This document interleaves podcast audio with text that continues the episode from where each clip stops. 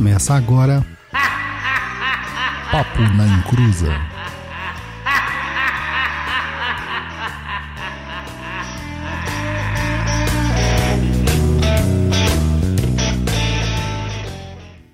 Começou, aqui é Douglas Rainho e olha, a gente vai falar de medicina, mas não é aquela medicina que você está esperando. Fala pessoal, boa noite, tudo bem? Aqui é o Luiz Guenca, mais conhecido como o japonês, e estamos aí para entregar mais um programa Papo na Cruz, o programa de número 143. Olha, ah, fala sério, japonês. edições. Fala sério, você não achou que a gente ia chegar neste número, né? Não, não é, achei. Nem eu, nem eu, cara. Mas, Mas estamos vamos aí. lá, né? Vamos fazendo o que, o que o Deus e o diabo mandou a gente fazer. Que é trazer informação. E o Guardinha tá com a gente nos 143 episódios, cara. Então, Esse cara é, sempre não tá com a gente, não para. Mas antes da gente começar a falar sobre o tema que é medicina espiritual na Umbanda, e não é aquela medicina que você está imaginando, gente, não é operar as pessoas espiritualmente, tá? Vamos aos recadinhos do japonês.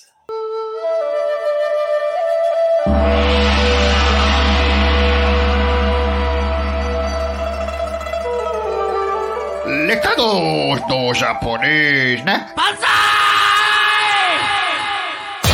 I'm a Japanese!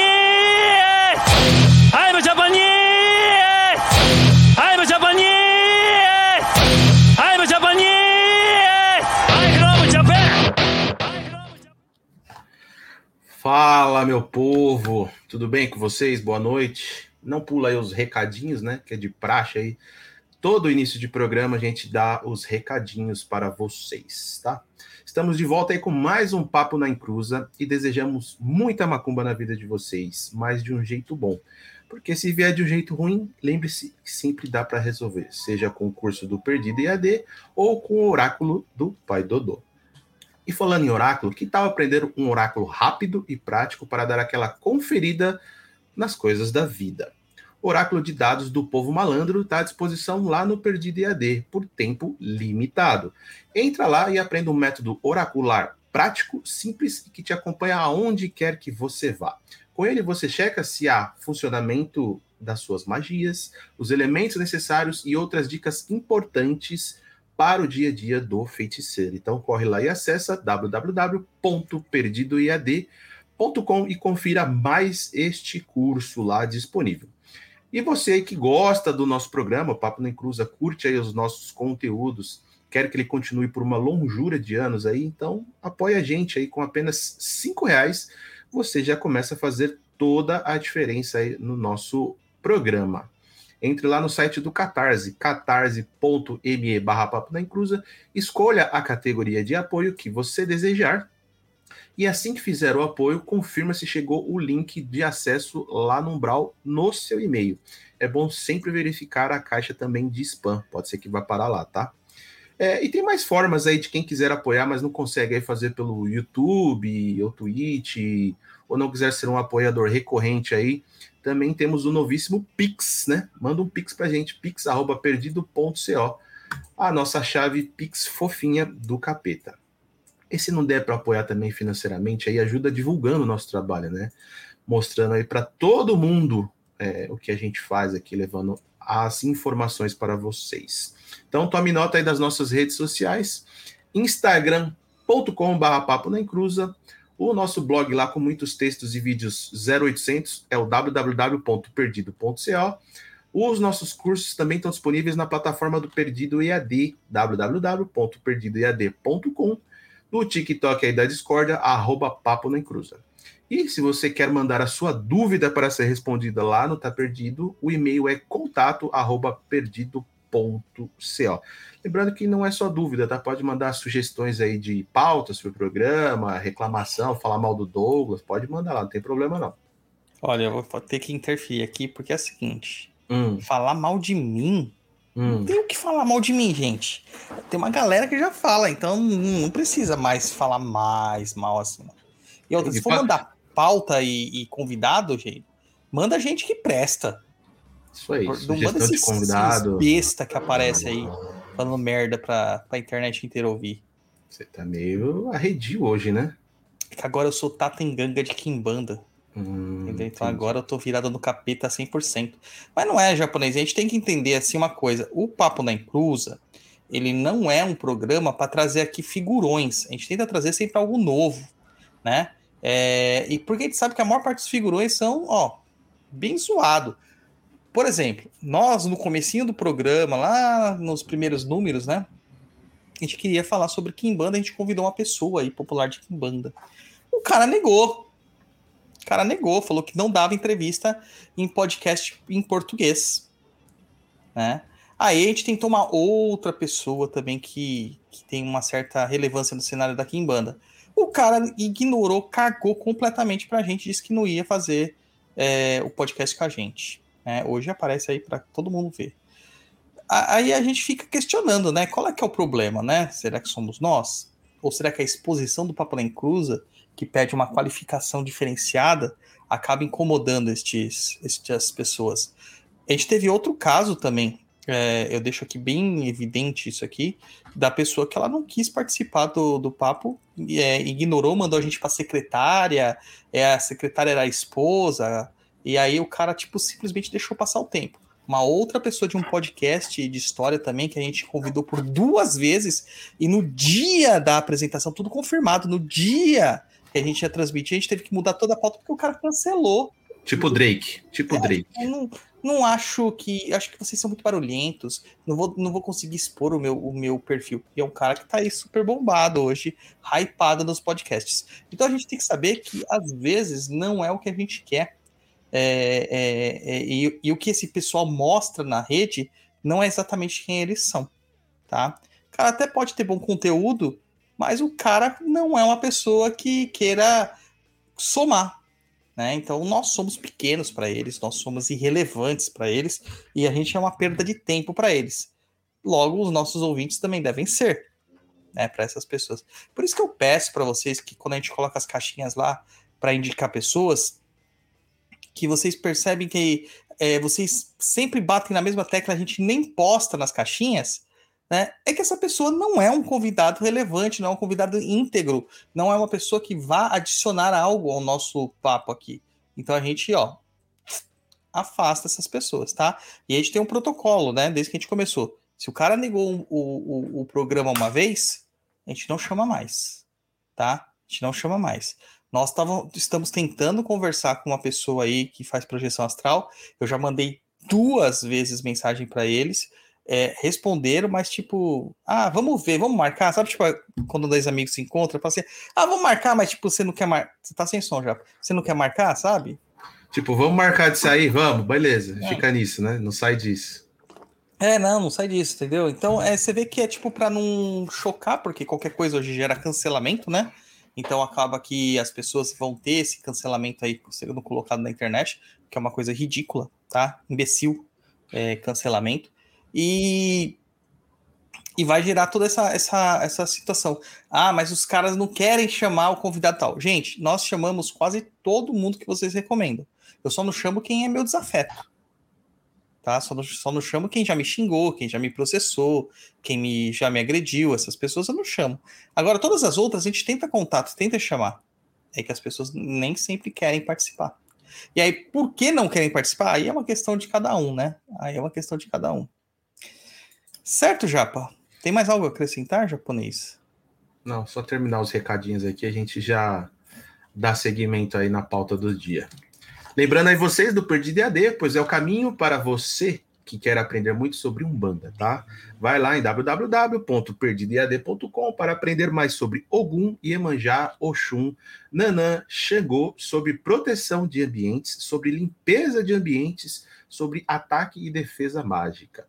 E sabe agora que a gente também tem um clube de assinaturas, né? Muito legal. Você paga um valor e tem vários cursos à sua disposição lá para você fazer durante o período que você for sócio do clube de assinaturas. Acessa lá perdido.club. É só isso. Recadinhos dados, né? Programa número 143. É, vamos aí dar entrada, né? No que na pauta do dia, né? No tema do dia. Vamos lá. Ó, a gente vai falar sobre um tema que foi muito pedido, tá? Deixa eu apagar minha luz aqui, que acho que tá estourada na, na tela. Assim fica melhor. Fica no escurinho do cinema japonês. Romântico. Do cinema. A gente vai falar sobre uma pauta aqui que é uma pauta muito pedida é, a, a, pelas nossas, pelos nossos seguidores, que é sobre medicinas espirituais na Umbanda, tá? Claro que não é só na Umbanda, né? Acaba sendo como praticamente quase todas as culturas afro-religiosas. Mas a gente tem que entender que nós estamos focando na Umbanda, que é basicamente o objetivo deste podcast. A gente traz Kimbanda, a gente traz Candomblé, às vezes, a gente traz outras práticas é, mágicas, mas o Papa da Cruz, ele nasceu numa estrutura umbandista, né? Então a gente tem que trazer também essas, essas ideias. É claro que quando dá para relacionar as coisas, a gente relaciona e traz para vocês essa relação. A, a, a, ideia da medicina, que quando a gente fala do que, que é uma medicina espiritual, ela não é, é muito bem definida pelas pessoas. Porque o que acontece? A palavra medicina é uma palavra que acaba sendo usada por, por diversos tipos de segmentos que fazem coisas completamente diferentes, tá? Então, o terapeuta holístico, ele pratica uma medicina holística. Um médico ortodoxo, ele, ele pratica a medicina ortodoxa, né? a medicina alopática que a gente fala. E a, a espiritualidade tem suas próprias medicinas. A ideia que a gente tem que entender é que esse termo é um termo emprestado, tá? Até assim, ó, hoje em dia, como você fala assim, você, você vai, você tem uma doença, você vai numa, num profissional que vai cuidar da sua doença. Como que é o nome disso daí, japonês? Depende da doença. É um médico, né, japonês? É o um médico. Sim, o um médico. Mas tu pensando é. que você tá falando especialista, tipo, ah, vai no cardiologista, vai no. Não, vai lá, no médico, né? Pneumologista. Para você ter uma ideia, quando a gente ia lá na Idade Média, sabe quem que ia, quem que era o, entre aspas, médico? o barbeiro. Barbeiro? Era, o barbeiro que fazia cirurgias, extraía dentes, fazia sangrias, dava medicamentos. O barbeiro, aquele cara que cortava o cabelo, cortava o bigode e tudo mais. Tá? E o nome que se dava para a prática da medicina, que não era muito comum na Europa tal, é, era uma coisa a começar a ser explorada, era o fisicista. Tem até um, um filme que se chama O Físico, tradução em português é, é The Physician. Só que isso não quer dizer que o cara é o físico que ele faz contas para saber aonde que tá o planeta tal, ou sabe quanta, qual a velocidade de um carro vindo em direção do outro e etc tal. Não, é o físico de físico mesmo. Eu acho que você já teve essa dúvida na escola quando você tinha a matéria de física e educação física. Todo mundo já teve essa dúvida. Né? O que, é uma educação física? A educação física ela prepara o físico. E o, a física estuda as relações né, das, das forças e tudo mais. Só que antigamente se chamava, o, é, traduziram né, para o físico, mas na verdade é physician, né? Que é o, o que cuida da, da parte da, da fisiologia. Só que isso é uma coisa tão conturbada, porque não tem uma estrutura que define o que, que é um curador, tá? Porque a palavra medicina, de, ver, de fato, ela vem lá do latim, med, medicina mesmo, essa palavra, que significa arte de curar. Arte de curar. Mas, poxa, um terapeuta não pratica medicina? Um psicólogo não Sim. pratica medicina? Um padre não pratica medicina? Porque ele cura a alma daquela pessoa? Mas aí a gente entra na parte espiritual, né? Não, Você não. Tá falando Nós no geral. Etimologia. Você cura algo, né? Agora, o que você cura? Aí que tá a questão. Então, aqui no, no, no, nosso procedimento, aqui, no nosso entendimento, quando a gente fala sobre medicina espiritual, está dizendo todo o processo de cura, através de vários tipos de, de artes que nós vamos dispor. Só que o que muitas vezes as pessoas confundem quando a gente fala sobre medicina espiritual é que elas confundem, primeiro, com é, mediunidade de cura, com espíritos médicos que vêm incorporados fazendo curas. E a segunda questão que eles confundem muito né, é nas questões dos rapés, das ayahuascas, dos enteógenos, desses tipos de medicina da floresta. Né? Então, tudo isso acaba gerando um, uma desconstrução, muitas vezes, do termo. E a gente acaba ficando perdido, não sabendo exatamente do que, que, se está falando. Então, às vezes, a gente posta uma foto lá com uma mironga no, no Instagram e coloca aqui: ah, a medicina de hoje está sendo preparada. E a pessoa não entende nada. Não entende nada.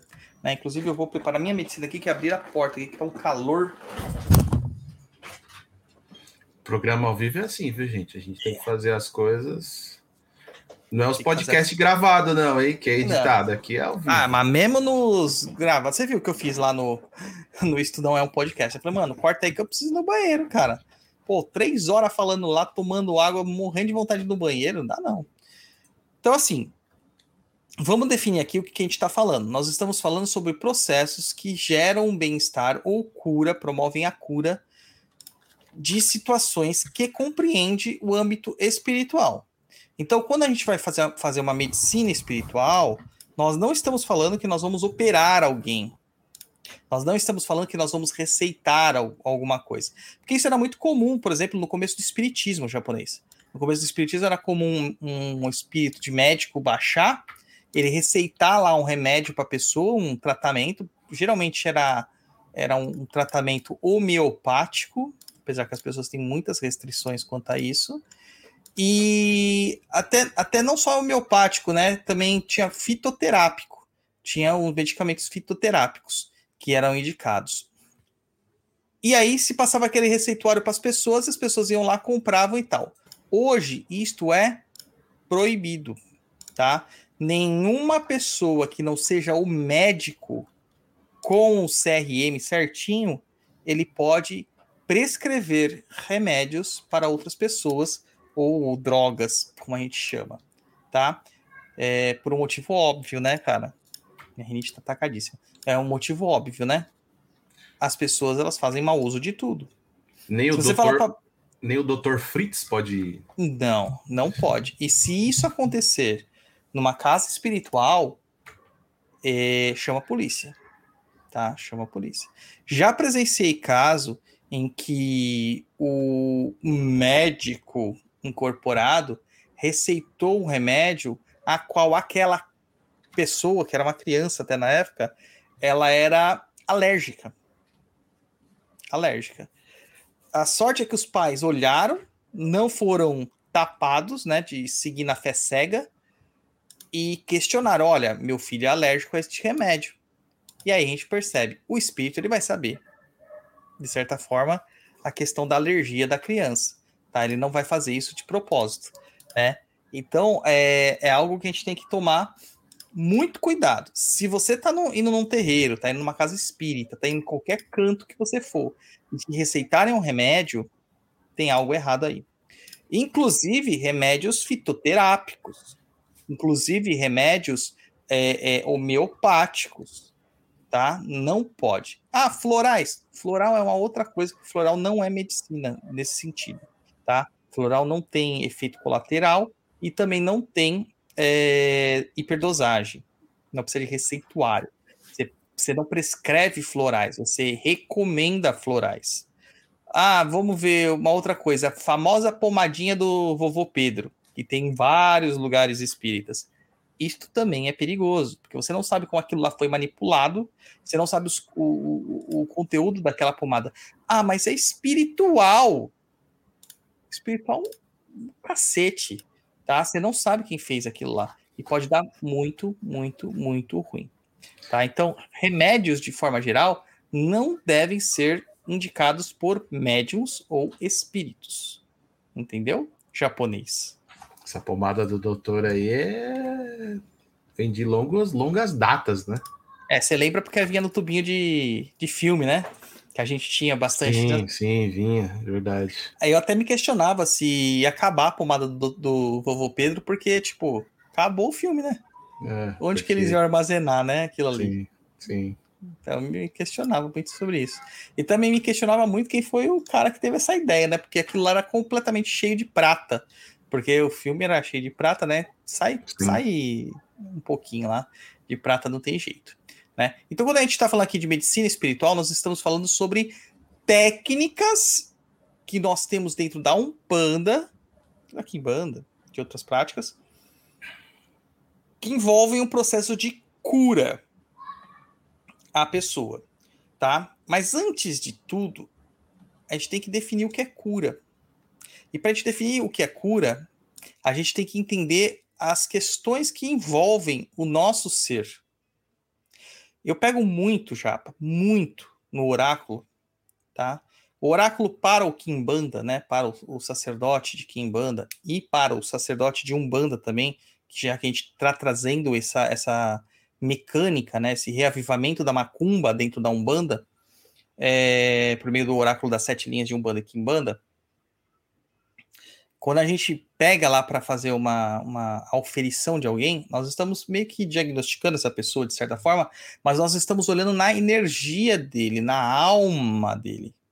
O oráculo, ele está para o feiticeiro da mesma forma que tá o estetoscópio, aquele negocinho que olha o ouvido, nariz, sabe, garganta, do médico, tá? O oráculo é tipo uma tomografia, é uma ressonância magnética da alma da pessoa. Então, o, o, o, a ferramenta principal que envolve isso aí é o oráculo. E quando a gente fala de oráculo, a gente não pode esquecer que existe um oráculo que é o espírito incorporado.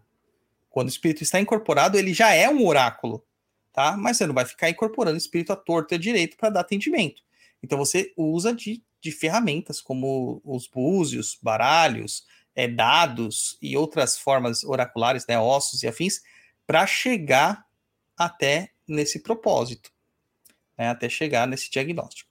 Então, eu, eu na minha prática de feiticeiro, né, de agora de tata de Kimbanda principalmente, eu sempre peguei muito problemas relativos a uma saúde espiritual. Uma saúde espiritual que muitas vezes as pessoas não entendem do que se trata. Né? Elas ficam naquele limbo, naquela, naquela situação, ah, mas por que, que a minha vida tá dando errado se, tipo, eu tenho casa, eu tenho carro, eu tenho dinheiro, eu tenho mulheres, tenho homens, tenho, sabe, faço tudo certo, não mato ninguém, dou, dou minha esmola, etc, etc e tal. É porque existe uma questão ali que é a sua essência. E é essa essência que a gente tenta avaliar. E muitas vezes essa essência tá tão blindada, tá tão fechada, é, por camadas e camadas e camadas de problemas e de, de dúvidas, de restrições, de traumas, de dificuldades, que a gente não consegue é, saber de primeira o que está acontecendo com a sua essência. Então, eu sempre dou para os clientes aquele exemplo da cebola, que você vai tirando né, as camadas da cebola até chegar no núcleo da cebola, que é a, a sua alma, de verdade. Né? Então, assim, imagina uma pessoa japonês que hoje demonstra medo, demonstra ansiedade, demonstra agorafobia, demonstra insegurança. Ela não nasceu assim. Concorda comigo? Que ela não nasceu desta forma? Sim. O que, que aconteceu para que ela se tornasse isso? Ela passou por situações onde ela teve que se recobrir com camadas, né? E camadas que muitas vezes petrificam sensações e sentimentos gerando uma situação de desarmonia entre a alma dela e todo o restante do, do, do, ser energético dela. Você já deve ter passado por isso, porque todo mundo passa, eu já passei também. É, você, você presenciou o meu, meu grande problema, né? Quando eu estava com as crises da TAG assim, muito atacadas. O que que ocasionava aquilo ali? E cada vez que eu tinha uma crise, de vez eu melhorar, aquilo ali piorava. Eu criava mais uma camada. Eu ia jogando para debaixo do tapete, mais uma camada, jogando para debaixo do tapete. Até a gente conseguir compreender que às vezes a gente tem que se desfazer desses pesos, né, para se tornar livre. E aí que a gente começa a compreender o que, que é a essência do ser. Porque hoje, se eu perguntar para você, Japa, quem que é o Luiz? Como que você se definiria para mim como indivíduo? Difícil essa, essa pergunta aí, hein? Se você fosse falar para alguém quem que é você, descrevendo você, o que que você falaria? O que, que eu falaria? Que eu sou um cara de 41 anos, é, trabalhador, inteligente, é, gosto de estar com os amigos, gosto de estar com a família, gosto de aprender as coisas, sou curioso. O que mais?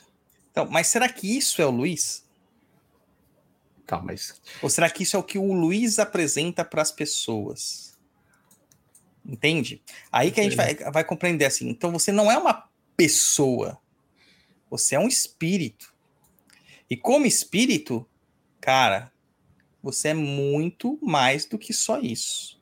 sim, Você não é o Luiz, você é o espírito que hoje está Luiz. É, é complexo? É complexo, tá? Mas a gente tem que compreender assim, que a nossa estrutura espiritual, ela advém de muitas e muitas e muitas influências, né? Que alguns chamam de reencarnações, outros chamam de ancestralidade, outros chamam de, eh, de registros akáshicos, tá? Todas essas experiências, elas compõem o ser que você se tornou hoje, né? Então, não dá para definir que o Luiz é só essa matéria hoje apresentada, porque esta pessoa que hoje é o Luiz pode ter sido numa vida anterior, se a gente usar esse recurso das vidas passadas, uma pessoa totalmente diferente do que você é hoje, que Sim. trouxe traumas que refletem no dia de hoje, que trouxe situações energéticas que refletem no dia de hoje, né? O que que você, como que você explica uma criança com crise de ansiedade? Uma criança que arranca os próprios cabelos assim de uma forma absurda, né? Não dá para você saber o que, que acomete essa criança. Ah, é um distúrbio fisiológico. Tudo bem. Se for um distúrbio fisiológico, é um problema da matéria. A gente tem como entender, né? Mas nem sempre é. Às vezes é o bebê tem um problema de ansiedade, cara. Da onde que ele adquiriu isso? Segundo a medicina tradicional chinesa, é, isso advém de experiências é, é, do, do, do sol antes do nascimento, né? Que fala do céu do antes do nascimento, tá? É pré-celestial. Que são experiências adquiridas de mãe e pai por meio da energia da mãe e do pai que compõe a energia dessa criança. Na macumba, nós chamamos isso de ancestralidade. Então, uma mãe grávida de uma criança e rejeitando aquela criança por qualquer motivo que seja, tá? a gente não está culpando a mãe, porque ela pode ter N motivos para rejeitar, medo se vai conseguir, é, medo de- do mundo, ou porque ah, foi uma coisa que chocou ela, qualquer coisa tipo, a gente não está é, julgando aqui, não tem por que julgar. Mas essa criança, ela vai sofrer certas influências ah, já pré-celestiais. Porque a gente fala que é pós-celestial depois que nasce, né? O céu se abre para a criança depois do nascimento. Então, antes do nascimento. Então, essa criança vai absorver toda essa energia e ela vai nascer com determinados problemas. Por exemplo, nesse exemplo que eu citei das mães, é muito comum dentro da- da- do escopo da medicina tradicional chinesa a gente analisar que crianças que têm problemas respiratórios tiveram mães que as rejeitaram ou tiveram uma síndrome de rejeição em útero. Em útero, né? E aí a gente começa a relacionar como que a nossa essência, a nossa energia é muito mais do que a matéria que nos compõe. Então, quando a gente vai falar sobre é, ancestralidade, sobre espiritualidade, a gente tem que ter na cabeça que quando a gente abre esse leque, a gente está falando sobre algo muito amplo, que às vezes até falta definição para designar. Então, uma espiritualidade, ela não representa a sua religião, ela não representa a sua religiosidade, ela representa o seu ser, a sua essência. O Luiz de verdade, aquele Luiz que existe sem esse nome, aquele Luiz que é a soma de todas as suas existências e experiências e das experiências em volta. Né? Então, tem toda essa conjectura, assim, essa, toda essa, essa conjunção de fatores que definem você. Até porque, se fosse tudo igual, geneticamente, né, gêmeos seriam iguais. Gêmeos idênticos seriam iguais. E a gente sabe que as personalidades dele mudam, inclusive com o trato que a mãe sente. Tem gente que, eh, a gente sabe, né, por experiência próxima, que são, são dois irmãos gêmeos que uma pessoa era esperada, a outra não. E essa outra sofreu de divergentes problemas que essa primeira não tem, sendo que o, ge- o genética é igual. Então não é só genética, tá? É a essência. A essência. Complexo, Japa? Bastante. Gêmeos eu sei bem como que é, né? Minha mãe é gêmea, então, Então. as duas aprontavam, hein? Então, mas elas tinham personalidades muito distintas, apesar da aparência ser idêntica, porra, porque Sim. elas eram muito idênticas, né? É que sua tia já partiu, mas elas eram muito idênticas, mas a personalidade delas era diferente, Sim, sim. Porque as experiências de vida dela também foram diferentes. Sim, uma, uma permaneceu né, no interior, né? Minha, minha, minha mãe é do interior. Então, minha tia permaneceu naquela vida do interior pacata, de trabalhar na área rural. Minha mãe já não, minha mãe já partiu para a cidade, né? Veio se aventurar na cidade. Então, a vivência é bem diferente de quem mora na cidade, de quem mora no campo, né? Muito diferente. E isso define você em essência também, tá?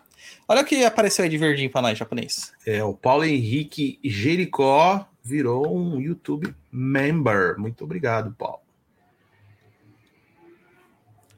Isso aí. Ó, vamos então entender, assim, às vezes não adianta a gente tentar se, se olhar é, materialmente, tá? Porque não é isso que vai nos trazer satisfação. É, quando a gente vai ter um problema de ordem espiritual, esse problema ele é o primeiro a ser acometido, mas é o último a ser notado. Por um simples fato: nós, seres encarnados, ignoramos muitas vezes o fato de que somos espíritos em uma vivência material e não matérias com espíritos. Tá? Nós não somos só matéria, nós não somos só casca, nós estamos matéria. E essa matéria, ela vai sumir com o tempo, mas as experiências adquiridas, elas permanecem dentro do nosso do nosso ser, da nossa verdadeira essência, tá? Do, do, do, do de dentro mesmo de nós. Então, quando a gente vai se definir, a gente tem que sempre olhar de uma forma ampla. Mas a nossa estrutura de pensamento, ela foi sempre focada para nos definirmos de uma forma restritiva, alinhada e fechada dentro do processo material. Por isso que a gente se define como um indivíduo. A gente não consegue se, se, se definir de uma forma muito mais profunda, muitas vezes. E aí é onde que entra as medicinas espirituais para a gente entender o que está acontecendo, tá? É, o espírito ele tem um estado de graça, por assim dizer, o status quo do espírito, né? Que é o estado, o status que ele tem que não vai ser alterado. Esse status ele fica muito assim escondido de qualquer acesso. É, é como se fosse aquela, aquele pensamento primário, primitivo, que fica lá guardadinho no, no nosso cérebro. E a gente desenvolve outros corpos para lidar com as questões da vida.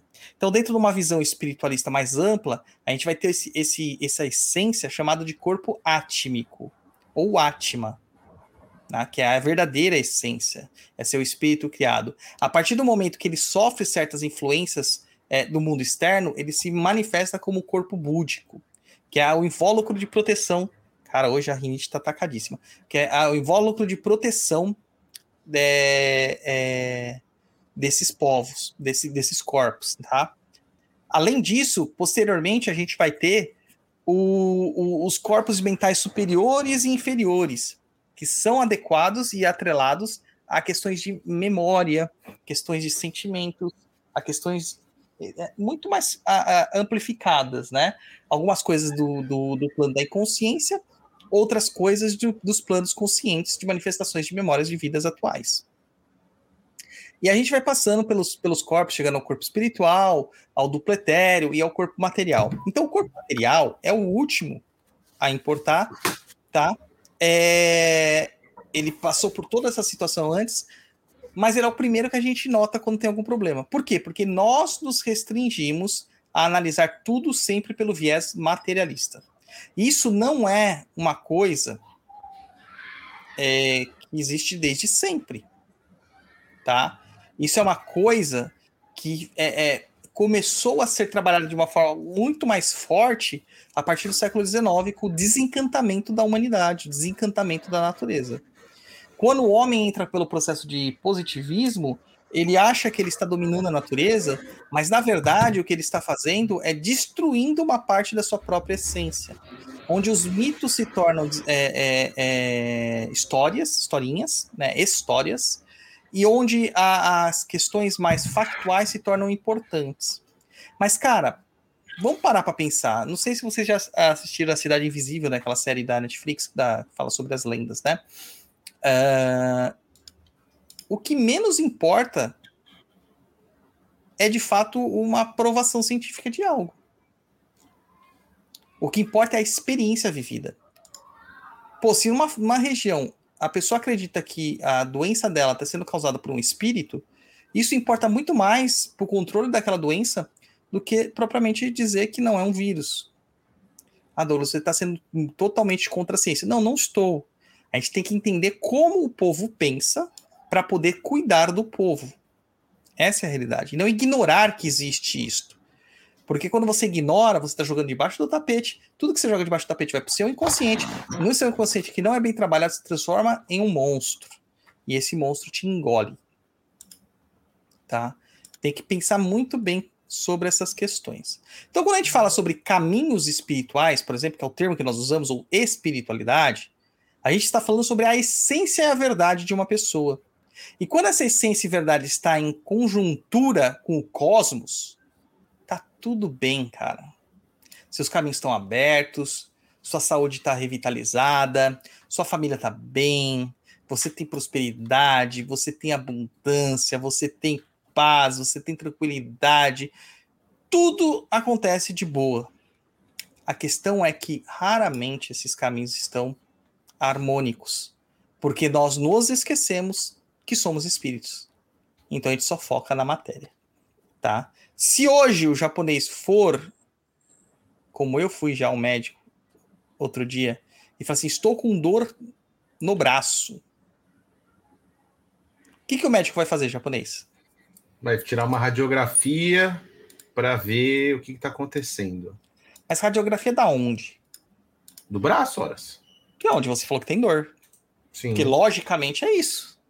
Mas ele não está tratando a sua doença. Ele está tratando o seu sintoma.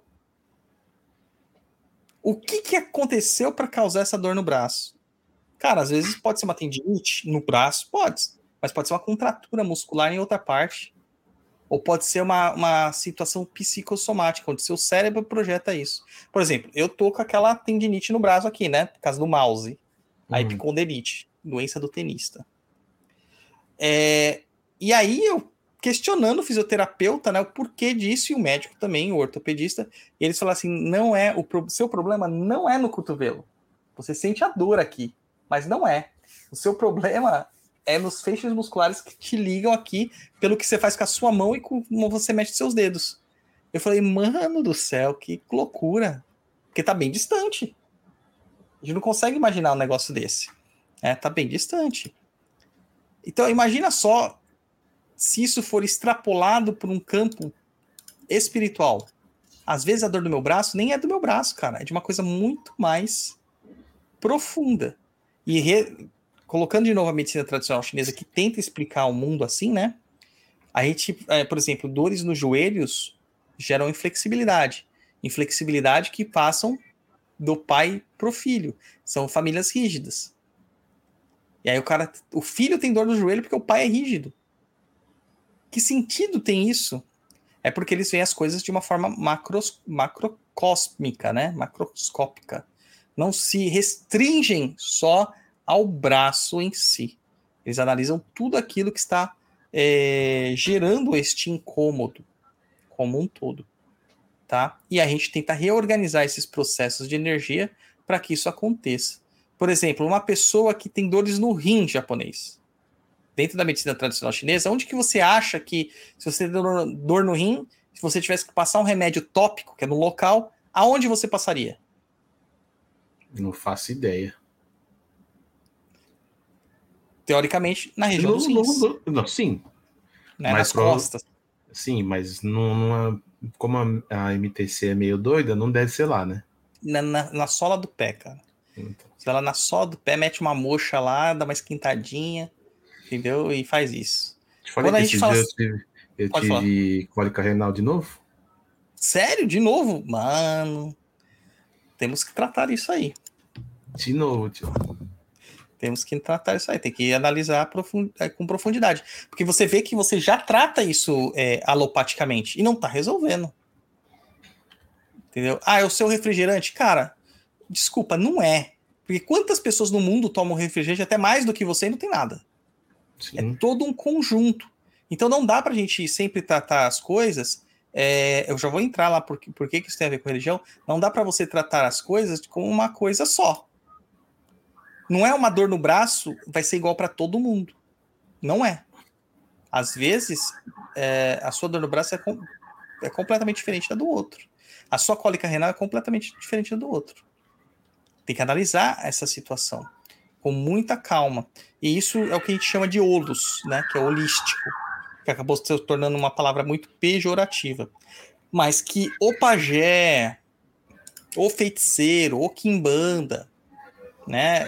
Os curadores das, da- das populações, eles sabiam. Quando, por exemplo, você tem é, é, quando você tem, por exemplo, um- um- uma doença numa cultura indígena, eles não vão falar que aquilo é um micro-organismo que causou essa doença. Eles vão falar que é um espírito maligno que está causando aquele problema. E aí o pajé vai entrar em transe e vai ter um encontro com este espírito maligno para lutar contra esse espírito maligno. E muitas vezes a gente vê nas histórias que aparecem filmes, né, revistas, é, HQs, é, a luta do espírito contra uma outra coisa dentro dele mesmo, e aí aquilo que vai definir a vitória dele sobre a doença para ele ficar feliz ou não, ou para ele ficar curado ou não, para ele ficar saudável ou não.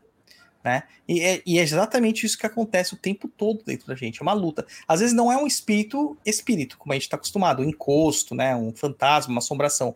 Às vezes é uma ideia, um conceito, às vezes é uma energia apenas, às vezes é um carrego. Né? Então, essa que é a ideia que se passa sobre o entendimento. E por que às vezes as pessoas vão procurando ajuda numa casa espiritual e não resolve as coisas? Porque está sendo tratado sintomaticamente. E a pessoa se foca no sintoma. Então, muitas vezes a pessoa chega lá, por exemplo, assim, é, um caso recente aconteceu, a pessoa fala assim: estou desesperado, estou amando loucamente esta mulher, eu quero esta mulher para mim de todos os jeitos, faço tudo por ela. E eu falo assim, cara, é, o porquê que você quer tanto essa mulher? Não, porque ela é o amor da minha vida, eu não sei viver sem ela.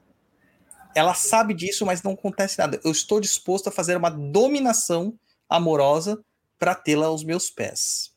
E eu comecei a pensar e tentar mais é, tirar mais informação. E essa pessoa falou que já tinha vendido é, é, coisas dela. É, a pessoa era uma pessoa que trabalhava com o carro, né? O carro faz parte do trabalho, era motorista, e ele já tinha refinanciado o carro para pagar amarrações que não deram resultados para ter esta mulher. E eu falei assim: e se essa mulher não quiser você, o que, que vai ser da sua vida? Ele falou assim: a minha vida acabou. O problema é o amor desta mulher? Não é. É uma obsessão que a pessoa tem por uma figura que remete a ele alguma coisa que a gente precisa descobrir o que é. Né? Então, é, é uma coisa muito complexa para a gente só falar assim: não, vamos fazer um adoçamento, vamos fazer uma amarração aqui e resolver. Não é assim que funciona. Tá? Não é assim que funciona. Já tive casos da pessoa falar assim: faz a amarração e dane-se o resto. Não é assim que funciona. Às vezes a pessoa tem que pacificar a ancestralidade, às vezes a pessoa tem que ter um pouquinho mais de força de vontade, etc, etc, etc. Por exemplo, casos de caminhos e prosperidade.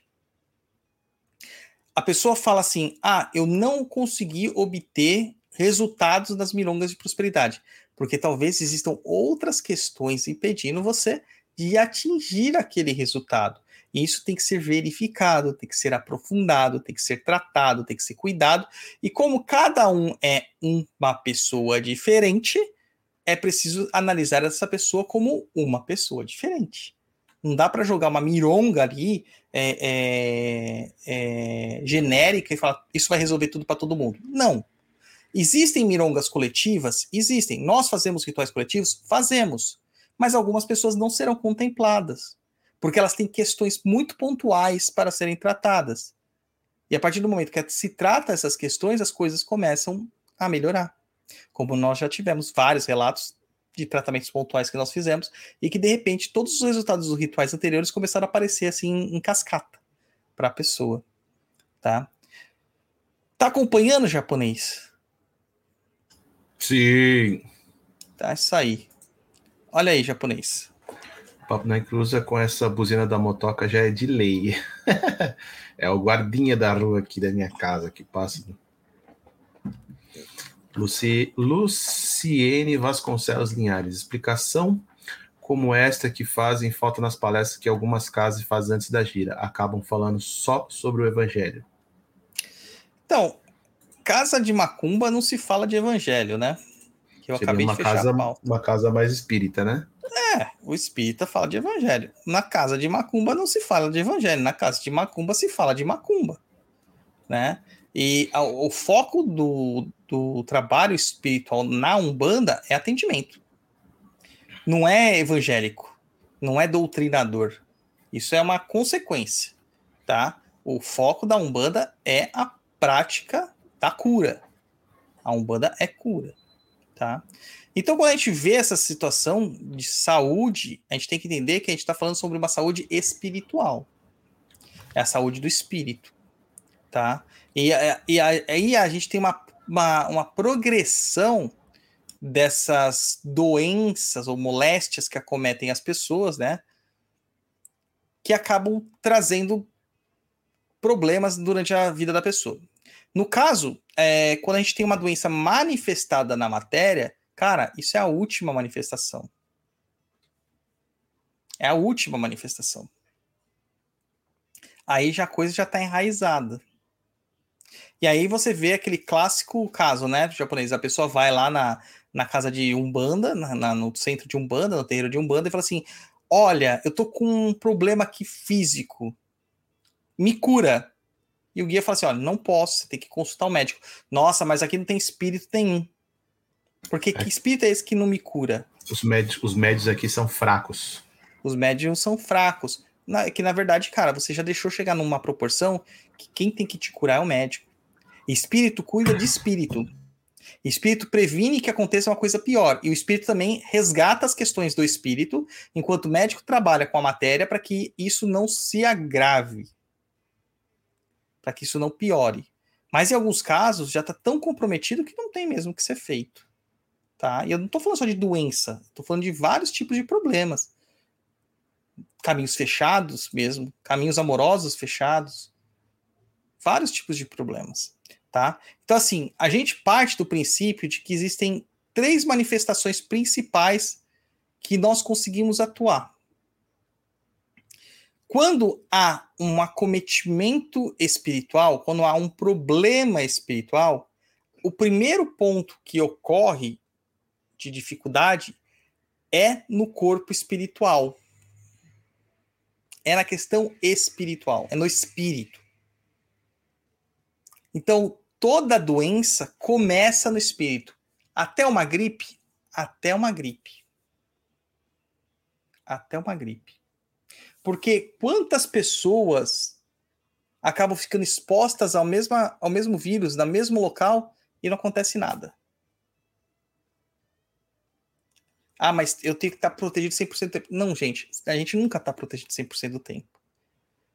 Ah, mas os pais não pegam desse. Pegam sim. Eu peguei, eu fiquei com Covid. Tá? E ó, nós fomos no jogo, eu, japonês e o meu filho. E foi lá que eu peguei Covid pelo, pela janela, né? Provavelmente no metrô. Meu filho não pegou. o japonês não pegou. Eu peguei. Por quê? Porque minha estrutura energética não estava adequada. Eu estava muito ansioso, estava muito feliz, eu estava muito.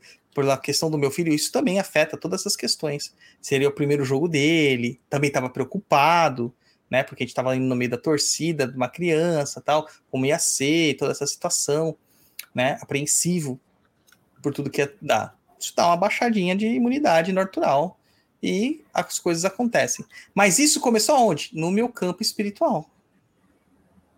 No meu campo espiritual.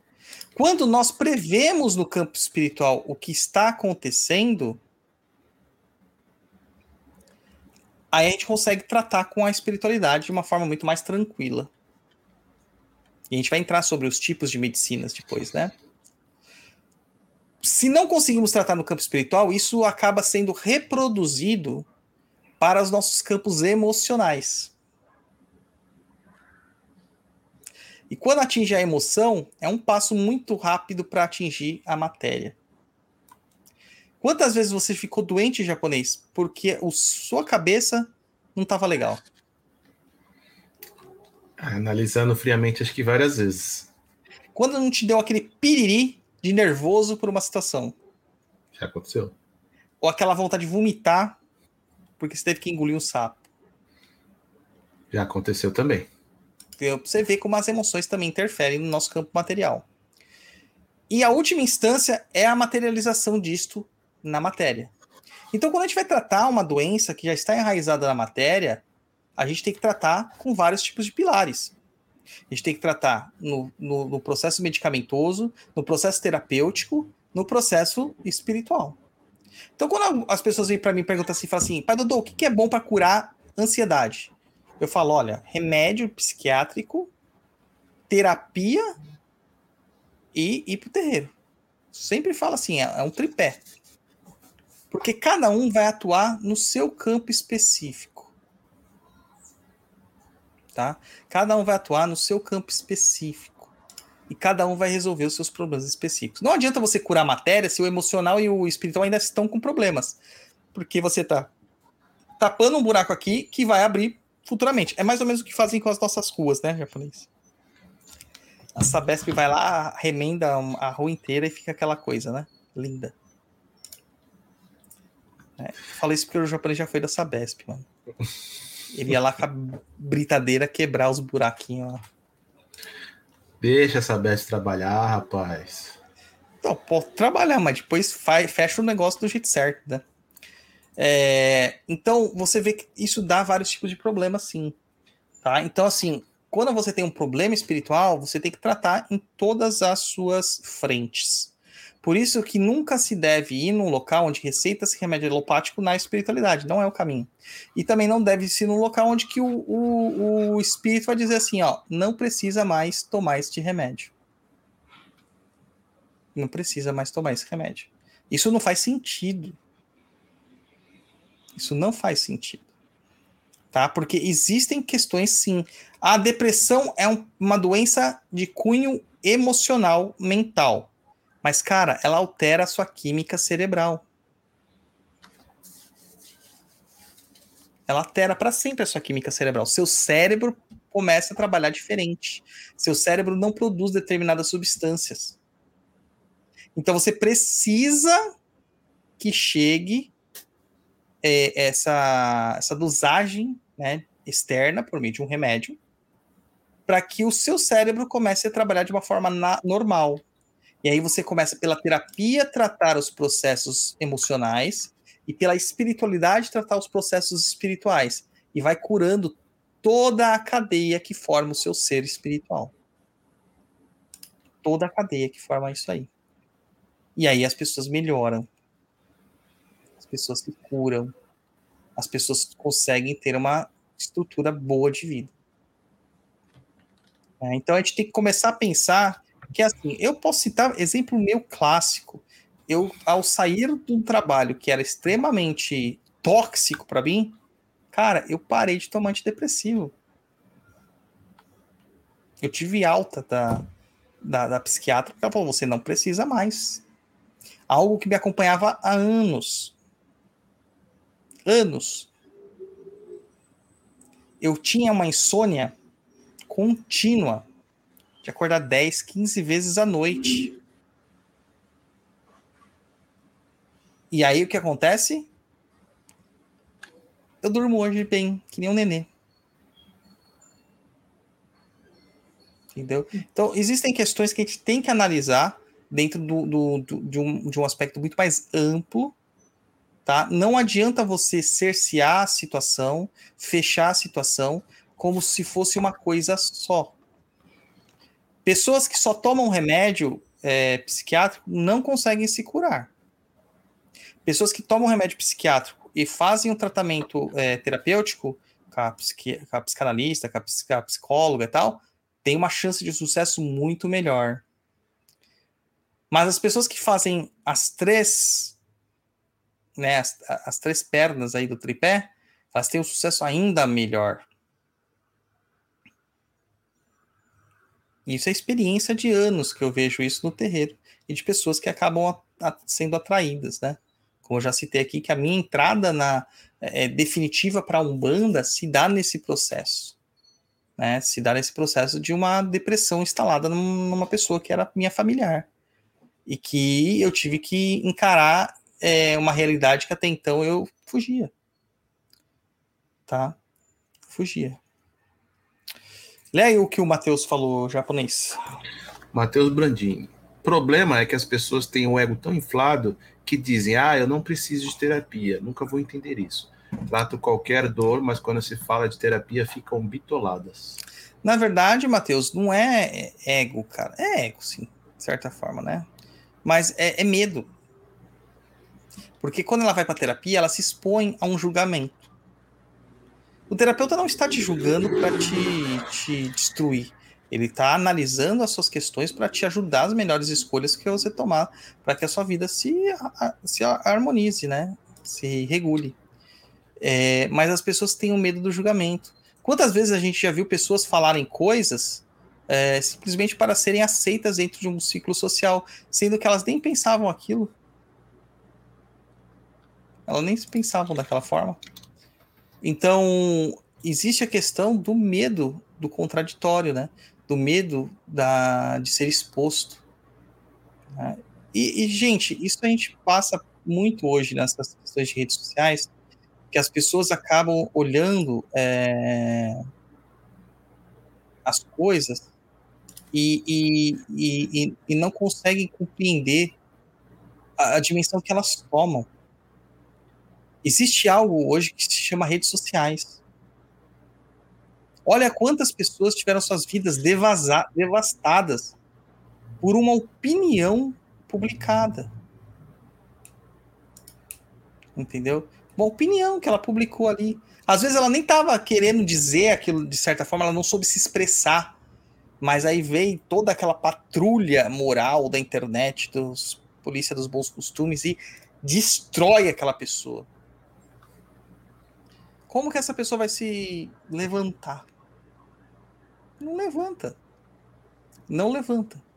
Né? Então, para evitar isso, o que, que ela faz? Ela recalca, ela, ela engole, ela esconde. E ela cria esses grandes medos dela. Esses grandes problemas da vida dela. É, então, assim, é, nada é tão simples quanto as pessoas querem que faça parecer simples. Às vezes a gente tem que ir, ir muito a fundo mesmo para entender as coisas. Lê aí, japonês, comentário da Kelly. Foi a terapia, remédio macumba que curou minha depressão. Curioso que até meu psiquiatra diz isso. Exatamente. Exatamente. E existe também a questão do bem-estar, né? É, os céticos eles entendem o ceticismo de uma forma muito muito pragmática, por assim dizer, até porque o ceticismo é pragmático, mas eu vejo um certo rancinho na visão cética das, das coisas, né?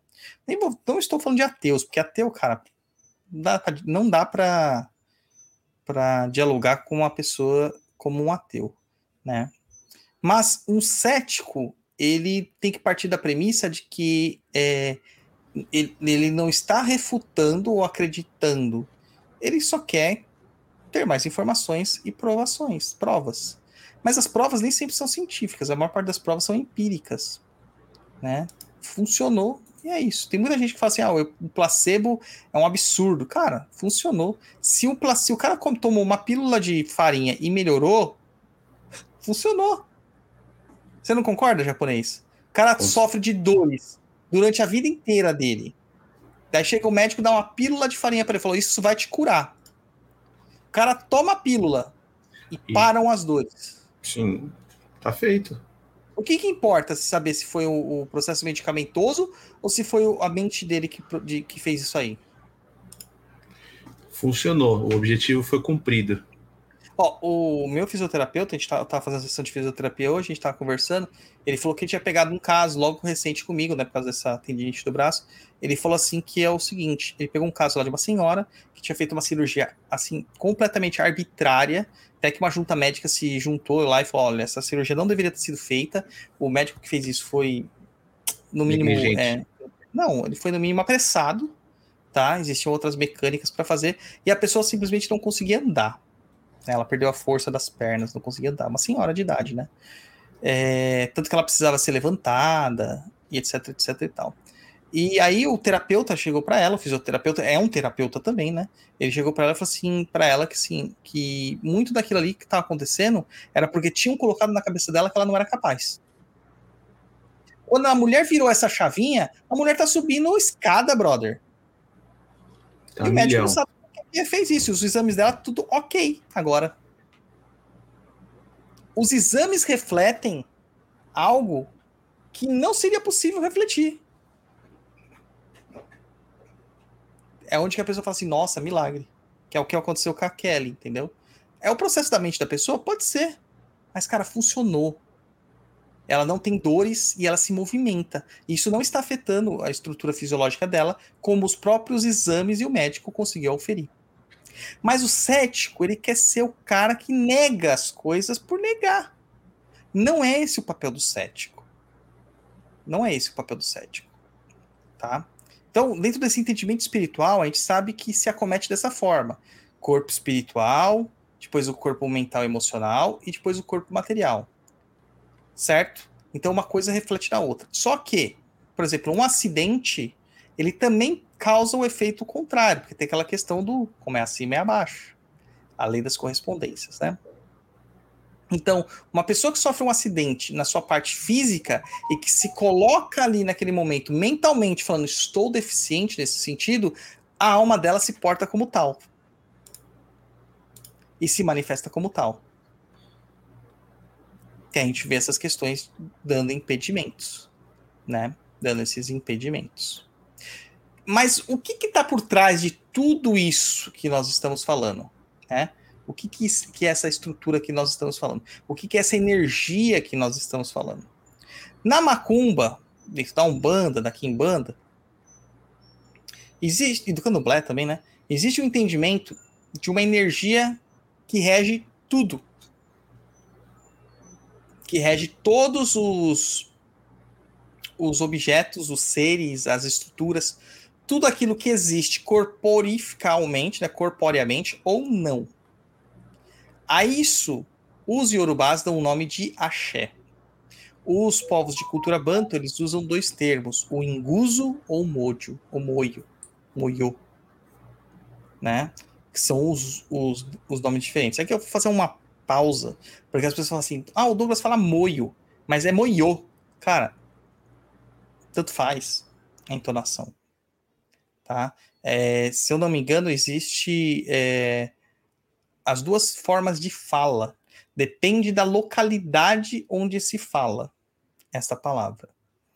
Tá? Então, essa energia, que é essa energia vital, que o chinês chama de chi, né, o, que o japonês chama de ki, que o indiano chama de prana, né, o, o energia iônica, tem vários nomes que se dão por essas questões, né, o, o fluido cósmico universal do espírita.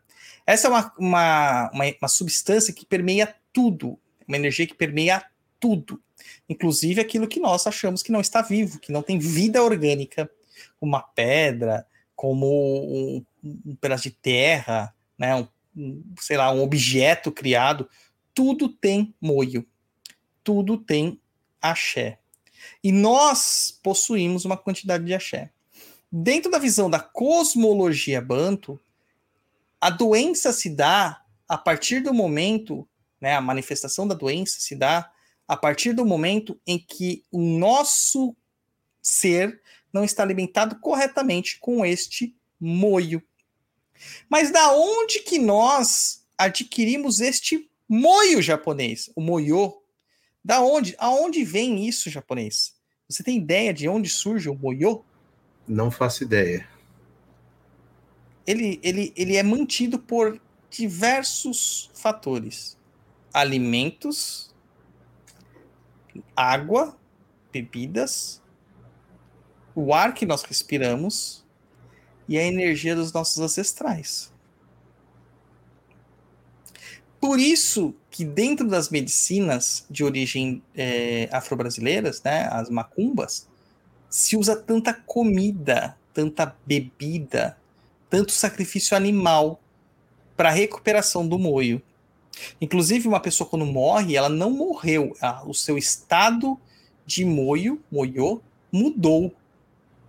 E ela ainda assim tem que ser alimentada por meio de trabalhos ancestrais, e a gente vê a importância de se ter uma ancestralidade bem a, a, a, azeitada, bem organizada, para que a nossa vida espiritual, nossa vida material flua perfeitamente. Cara, eu tenho inúmeros casos que a gente faz de atendimento que sai lá problemas de ancestralidade. E assim, a pessoa não precisa se sentir, né, a escolhida, nem pelo lado positivo, nem pelo lado negativo. Por que que não precisa? Porque, brother, praticamente 90% da população brasileira tem problema de ancestralidade. Tem problema de ancestralidade. A gente não sabe como que foi as nossas relações com os nossos ancestrais. Vamos lá, o japonês ele lembra da mãe e do pai dele, correto? Correto. E dos seus avós? Não tenho vivência. Mas você sabe o nome deles? Sei o nome, mas não tive convivência, assim. Mas eles foram figuras importantes para seus pais. Sim. Senão eles não existiriam você não existiria. E os pais deles? E aí piorou. E aí, quando a gente remete ao tataravô do tataravô do tataravô do seu tataravô? Piorou. Percebe onde está a questão? A gente pega ainda num país como o nosso, onde a nossa ancestralidade foi roubada.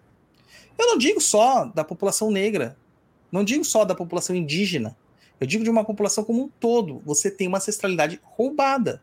Até um pouco tempo atrás, eu não sabia quem eram os ancestrais da minha parte paterna, da minha parte materna. E ainda não sei grande parte dos ancestrais da minha parte paterna. Porque eh, a minha parte materna, o meu avô foi deserdado, ou meu bisavô foi deserdado da família, e meu avô era visto como bastardo, e foi rompido todo tipo de relação. E isso não perdurou. E como que você vai cultuar uma, uma ancestralidade dessa forma? Você não tem acesso a essa ancestralidade. E você precisa de recursos espirituais para ter acesso a essa ancestralidade. Porque havia um rompimento da ancestralidade, uma dificuldade, um, uma deficiência. Então é preciso fazer uma cura dessa ancestralidade. Porque a ancestralidade são como raízes. São raízes, né? E, que vão gerando nutrientes para você. Então, quando uma pessoa morre, você simplesmente vai lá e esquece da pessoa. Cara, você não tá fazendo mal pro espírito que morreu. Você tá fazendo mal para você. Tem um filme da Disney lá que é muito bom, né? O, como é daquele A Vida é uma Festa? Não lembro agora exatamente. Que é da. Ai, como que é o nome, cara? Também não sei. É Viva, a Vida é uma Festa.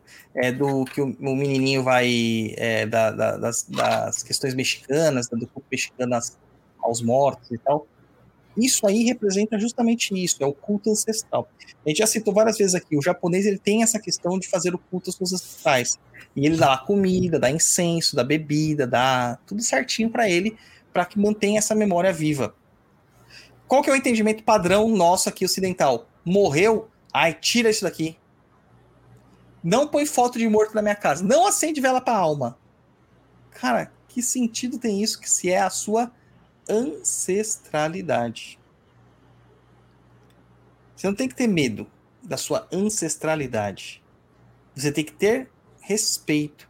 Ah, mas meus ancestrais eram uns bosta. Não importa, eles ainda são seus ancestrais. Sem essa energia, a sua energia sucumbe. Então você precisa curar essa ancestralidade. E é onde entram os processos também de cura dessa ancestralidade pela troca do moio. E aí, quando a pessoa está cometida de certos tipos de doenças, a gente precisa de certas medicinas, né, é como a gente chama, para que é, regularize esse processo de moio. Então, a, a, você tá com uma doença, você não tá conseguindo se nutrir de moio adequadamente, de moio adequadamente. Então você vai precisar de recursos externos para que isso aconteça. E é onde que entra o quê? O guia fala assim: toma um banho de erva, faz uma defumação, vamos fazer uma oferenda para um orixá, é, vamos fazer um descarrego, e etc, etc, etc. Então é uma coisa assim que é, a gente deixou muito de lado, a gente ignora completamente essas questões. É, nós simplesmente olhamos para a ancestralidade e dizemos isto não é importante, morreu já era, sendo que a gente está completamente errado. Principalmente um bandista que está num culto ancestral, onde você recebe espíritos de mortos. E cara, desculpa te avisar, mas a maior parte desses espíritos eles são seus ancestrais diretos. Eles têm relações com vocês espirituais e muitas vezes sanguínea. Pois é. Ó, e aí? Colocaram o nome aí, ó. É. É, é Viva a Vida, a festa, é, aqui é Viva la Vida lá fora. Isso aí. É um filme muito legal, um desenho, né? Na verdade, uma animação da Pixar, se não me engano. Muito boa, tá? Inclusive, nessa sequência, né, teve essa, essa, essa animação e teve a outra que era Soul, que representava muito bem as questões é, de pessoas desanimadas e tal, de processos de, de, de, pessoas que não estavam despertas. Muito interessante também. Eu não sei o que, aconteceu lá, que eles tiveram essa sacada, mas foram bem direcionados. Claro que nem tudo é como é, que é uma animação, mas dá para ter vários insights muito legais dentro desse, desses desses desenhos aí, dessas animações, tá? E aí, Japa, já fritou a cabeça? Bastante. Maravilha. É isso mesmo. Porque eu vim aqui para causar. Eu não vim para fazer o, o bom moço. Eu vim para causar. É, então, entenda-se que a energia principal, a moeda de troca principal, o combustível principal é o bendito do moio, ou axé. Moio ou axé. Tá? É atrás desse enguso que as pessoas vão. É por isso que nós sobrevivemos, por isso que nós estamos felizes, por isso que nós temos caminhos abertos. E é nas trocas que nós fazemos isso. Mas, poxa, troca sempre é feita, né? Sempre é feita é, por meio de sangue? Não, às vezes não, não é necessário. Porque nós temos vários campos de atuação. Temos campos minerais, campos vegetais e os campos animais. Tá? Lembrando que, às vezes, a pessoa senta na frente de um guia espiritual, o guia espiritual fala assim, filho, você tem que comer mais disso, você tem que comer mais daquilo, filho filho, você tem que tomar isso, você tem que tomar aquilo. E a pessoa fala assim, nossa, mas isso não é macumba. Isso não é mironga, isso não é magia, né? Uma que eu aprendi com o Tiriri é, não faz muito tempo não, cara. Eu tinha uma restrição também a isso. E ele falou assim que, ele fala, né, muitas vezes que a gente deprecia o conhecimento ancestral. E que se existem determinadas bebidas existem determinadas comidas, elas são para nos trazer um uso, para nos trazer moio. E às vezes a gente precisa disso mesmo. Por exemplo, a pessoa que tem a deficiência de ferro, o que, que vai aparecer lá? Come ferro. Feijão. Prego no feijão. Bife de fígado e coisas do tipo. Tá? Então tem todas essas questões aí relacionadas. Ó, quem veio aparecer também no podcast, ó. E, tá com cara de triste ela, ó. De acuada. Tá com medo, bebê. Olha aí a Rafa Ferraz, japonês. Os ancestrais cobram também. Lembrei do filme da Princesa e o Sapo, que passa em New Orleans. E o vilão mexe com um tipo de voodoo. São os ancestrais. E outros seres das trevas que cobram ele depois. Sim, cobram o tempo todo, cara todos os espíritos cobram a gente o tempo todo. Se você tiver uma, uma pendência espiritual com alguém, isso vai ser cobrado e, isso vai refletir muito, muito, muito, muito feio na sua vida. Por isso que eu falo, apareceu pendência espiritual no oráculo, cara, se vira e paga. Ah, Douglas, mas é caro. Mano, sair pra balada todo final de semana, encher a cara de cerveja não é, não é barato. Pô, eu não bebo japonês, mas quantas cervejas você acha que uma pessoa bebe no final de semana? Ah, na média, mano, pode colocar aí, sei lá, num rolezinho, umas 10 latinhas. Então, uh, vamos dizer que o pessoal hoje só gosta de Heineken, né? Porque. Que deve Quanto custar uma um- Heineken? Ah, dentro do rolê deve custar uns 15 reais uma latinha. Pô, tudo isso é japonês. É, Caramba, cara. eu tô muito fora mesmo da balada, hein? Então, ó, vamos fazer uma continha rápida. Cara, se, num, se num, num restaurante você vai tomar uma Coca-Cola, custa 8, 9 reais. É. Quanto Então, custa uma são cerveja? 105 150 conto por final por, por dia, né? É. Por dia. Né? Fora toda a questão, questão de, às vezes, entrada, Transporte, comida, entrada. transporte, roupa, maquiagem, etc, etc e tal. Para isso, as pessoas arranjam dinheiro.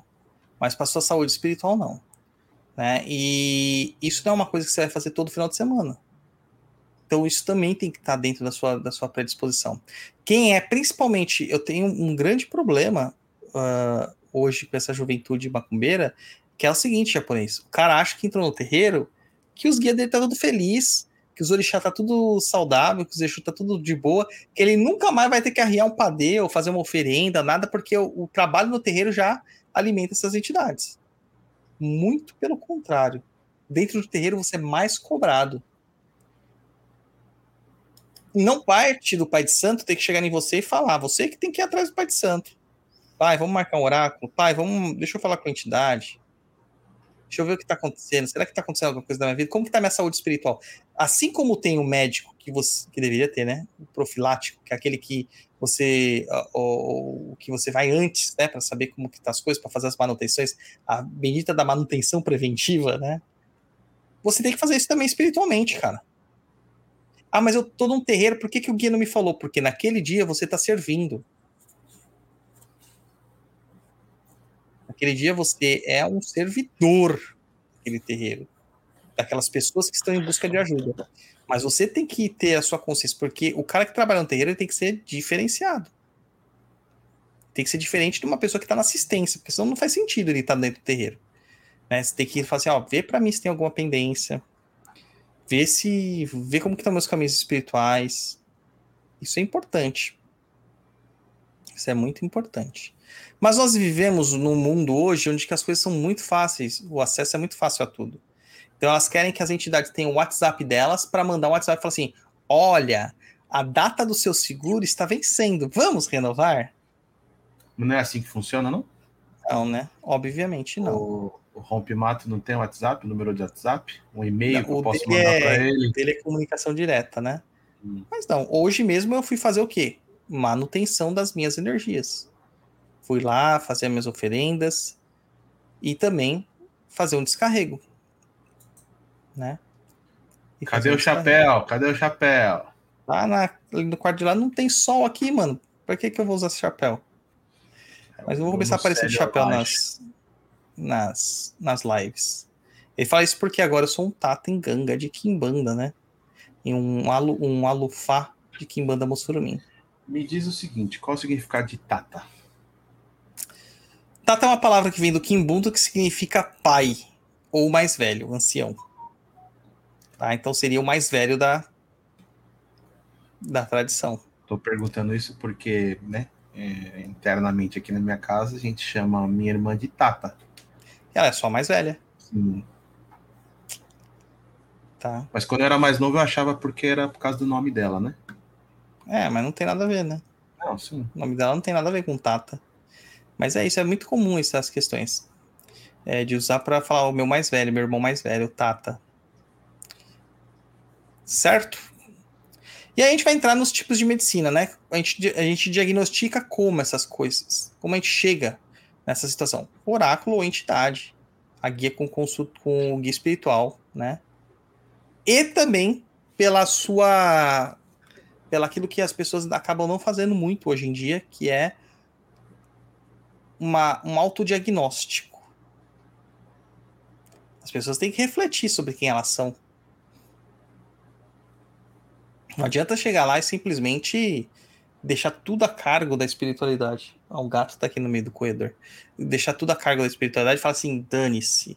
E a espiritualidade, resolva para mim. Não é isso. O grande interessado da sua saúde espiritual e da sua saúde como um todo é você. Eu lancei recentemente um Pense Macumba falando sobre filho de santo que deixa as coisas para depois. Porque veio um filho de santo nosso que foi pedido para ele fazer uma oferenda.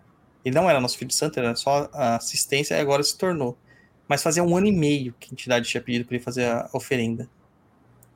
E aí, quando ele foi jogar para saber se a oferenda tinha sido aceita, é claro que não.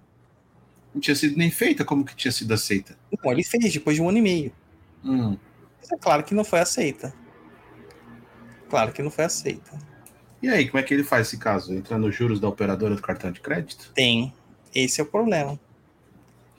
Tem. Pagou, pagou o boleto atrasado. Quer dizer, não pagou o boleto atrasado, entrou no. O cara pagou o boleto atrasado, não foi compensado. Ele cancelou o serviço da mesma forma. Nossa. Tá? Ó, tem uma. A Uma coisa- dessa cachorra. ó. Tem uma coisa aqui que o Daniel comentou que é bem interessante. Tem pessoas que entendem que suas intuições bastam e se tiver algo errado ela vai apitar. Cara, intuição engana. Intuição engana. Mas uma autorreflexão sobre as questões da sua vida, isso é muito mais importante. Poxa, tem alguma coisa acontecendo aqui. Não tá legal. Aí você vai atrás de um cara que joga, ou vai atrás de um guia espiritual, e a gente vai ver o que está acontecendo. Essa é a ideia. Tá? O Bruno, famoso deu ruim. Deu ruim. Esse deu péssimo. Deu, Deu ruim. péssimo. Mas então, o que, que são realmente as medicinas espirituais? Medicinas dentro da Umbanda são todas as práticas que nós vamos encontrar ali que os guias nos ensinam. Banhos, defumações, oferendas para as entidades e orixás, os famosos trabalhos de descarrego ou sacudimento chamados saculupembas, e vários outros tipos de trabalhos, inclusive os trabalhos com imolação animal. Às vezes você precisa de uma energia que vai ser absorvida pelo banho. Então você vai pegar aquelas ervas daquele campo é, vegetal, vai misturar com determinados líquidos e você vai conseguir um- uma medicina. Tem certas, certos banhos que eles têm vários tipos de elementos misturados. Não só vegetais, mas elementos animais e elementos minerais também. E alguns outros precisam de egé, que é o sangue. Então, assim, existe toda uma, uma miríade de coisas que podem ser feitas quando a gente se trata de banho. Mas o que, que a galera só pensa? Arruda, guiné, folha branca de. Folha de Sal é- grosso. Banho de sal sal grosso. grosso. vamos tomar aqui e já era. Não é essa a ideia. Tá? Porque existem banhos propícios para cada pessoa. Ah, tem um banho de descarrego ótimo aqui, que é o banho de arruda com sal grosso. Cara, é um banho de descarrego, pode funcionar para a maior parte das pessoas, mas não funciona para todas. Porque às vezes é uma, especifica, é uma especificidade da pessoa que, que encaixa ali. Por exemplo, eu joguei essa semana uma- pra um filho de santo que ele tem uma quisila com coroa de Cristo. E existem banhos de quimbanda que vão coroa de Cristo. E ele não pode de jeito nenhum ter contato com essa planta. Ele não pode ter plantado essa planta perto dele. Ele não pode manusear essa planta, porque isso vai dar muito ruim para ele. Aí já imaginou se fosse uma quisila, por exemplo, com arruda, e aí ela fosse falar, me dá um banho de descarrego, fizesse banho de arruda, claro que isso é muito raro, tá, gente? Não é todo mundo que tem isso. Mas eu tô dando aqui os exemplos que podem cometer. E aí a pessoa que segue só a intuição dela, ela vai estar errada. Ela vai estar completamente equivocada. E vai causar um distúrbio na força. Vai causar um distúrbio na força. Agora, por exemplo, às vezes um banho só de ervas resolve? Resolve. Mas às vezes dentro desse banho precisa de água de um local específico. Água de bica, água de poço, água mineral, água de mar, água de rio, água de cachoeira. A gente não sabe. A gente tem que inferir. Quem que vai saber como nos indicar? O guia espiritual sabe, o oráculo sabe e o ótimo pai de santo também sabe, ou médium muito bem fundamentado. Porque ele sabe para que cada tipo de água é, é, é usada, ele está vendo as questões que estão relativas àquela pessoa, e ele vai conseguir estruturar isso da melhor forma possível nessa alquimia. Tem situações que vai ser necessário utilizar uma bebida alcoólica misturada nessa água com essas ervas. Em algumas situações, a gente vai ter que utilizar minerais como pós diversos nessa, nessas, nessas, nessas misturas. É como a gente ensina aquele banho de ametista, né? Para abrir a mediunidade. Você pode usar só ametista pura, ou você pode usar com um banho de ervas lá de clarividência para ajudar nesse processo também de, de energia. Tá?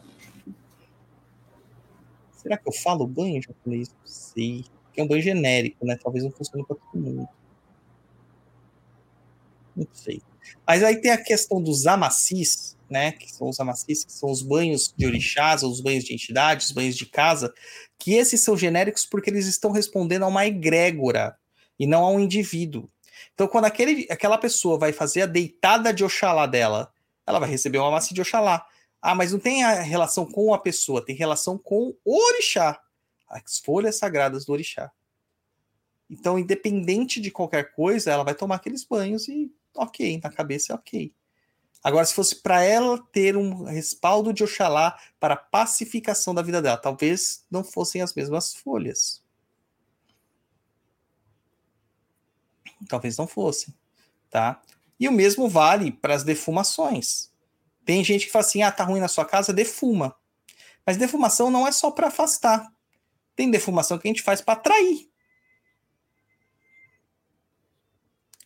E aí, como que a gente faz nesse sentido? Larga a mão lá e acha que está afastando tudo? Não, porque tem métricas diferentes, né? Qual que seria a sua ideia, japonês, já que você liberou o microfone aí? Minha ideia é saber como que eu estou afastando ou estou atraindo. Tudo pela mecânica. Quando você afasta, você vai usar ervas fortes, de exorcismo, banimento, etc, etc e tal. Quando você quer atrair, você vai usar ervas magnéticas.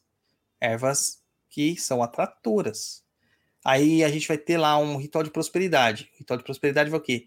Pó de café, açúcar mascavo, é, louro em pó, né? Questões que remetem à, à atração financeira. Pode usar canela, pode usar dinheiro em penca, pode usar dólar, pode usar um monte de coisa. É dólar que eu digo é a planta, tá? Não é a nota de dólar. Eu ia perguntar se dá pra usar Bitcoin, que tá valendo bastante. Ah, mas não tem meio físico, né, cara? Então não. Por exemplo, a gente tem um, um banho que se usa muito para é, antigamente, né, se usava muito, que é para trazer prosperidade para um comércio, né? É, é, um banho de. A gente fala banho, mas é uma lavagem de chão, né? Você dá banho no, no ambiente. Que você pegava uma moeda e você raspava a moeda na lima, né? Para tirar os fragmentos da moeda. Se fosse de, de metal precioso, melhor ainda. Prata, ouro, né? Melhor ainda. Cobre. E aí você fazia esse preparado com algumas ervas específicas lá e depois você espalhava por todo o ambiente do seu comércio. Isso gerava uma atração. Você está usando a, o metal, mas você também está usando a moeda em si, que já reflete o, a questão que você quer que é da, do comércio, né, da, do movimento financeiro, etc e tal. Então, na defumação, por exemplo, você vai definir assim: se eu defumar com ervas fortes, de dentro para fora da casa, como se eu estivesse expulsando essas energias, é de afastamento. Se eu defumar de frente, né, de, de fora para dentro, eu estou atraindo energias. Ah, mas existem defumações que podem ser utilizadas para atrair eguns para uma casa? Existe. Tá? O feiticeiro Indoki, o Mulodi, ele sabe como fazer isso aí. Ele vai pegar alguns elementos vai defumar sua casa ao contrário. E geralmente é aquela fumaça. Ah, não entra na sua casa, mas é aquela fumaça que invade a sua casa. Já parou para pensar se alguém solta uma bomba com um, um axé na frente da tua casa, japonês? Já pensou? E tem um, um, um clássico aí que se explica em todo o cursinho de Rudu que os caras dá, que é pelo de gato com pelo de cachorro, de preferência os dois pretos, né? É, fezes, é, caixa de marimbondo, vespa, tudo isso é misturado, transformado em pó e queimado depois para entrar dentro da casa da pessoa. Tem gente que faz aquelas bombas né, de, de fumaça e jogam dentro da casa das pessoas. Assim, na caruda mesmo, cara. Na caruda mesmo. Então é uma defumação do mal. Mas tá atraindo. Tá atraindo coisas ruins para dentro da tua casa. Por isso que é tão importante saber o que se faz quando a gente vai planejar uma medicina espiritual. Não basta pegar fórmulas prontas, é, algumas são seguras, geralmente as que a gente passa em curso é mais segura, né? Que tem todo uma, uma, um respaldo, mas você não vai ver lá, eu falo assim, agora sangra três galinhas, é, planta bananeira, põe a faca em direção ao, ao nordeste, é, agora enfia um, uma haste de cobre aqui, pinga três gotas do seu sangue. Você não vai ver eu falando isso, né? Porque é, são coisas diferentes. São coisas diferentes. As oferendas japonês. Agora pegando você como o leigo. Perguntaram se é uma estante real ou é um papel de parede. E aí, o que, que é? O que, que você acha que é? Que que é um papel de parede, é? né? Papel de parede. Papel de parede. E aí, cara, é, você aí no seu pensamento, que, que, quando você viu a primeira vez uma oferenda, qual foi o impacto disso em você? Cara, por não ter conhecimento, eu achei que era uma coisa ruim. Exatamente. A gente acaba achando que não é legal. Não é legal. Falando nisso, quando que foi? Domingo que eu fui pedalar. Eu tava no Parque Ecológico do Tietê pedalando. Aí passei assim, rapaz, tinha uma galinha preta dentro de um saco vermelho. Hum. A bunda da galinha tava meio para fora assim. Eita, nós, essa aqui é da pesada, hein? Provavelmente foi um envutamento ali que foi feito. Ou às vezes só sobrou aquela galinha ali e jogaram fora. Hum. Hum, é. Não creio. É, mas acontece japonês, às vezes, de ser apenas o que é o que você tá vendo.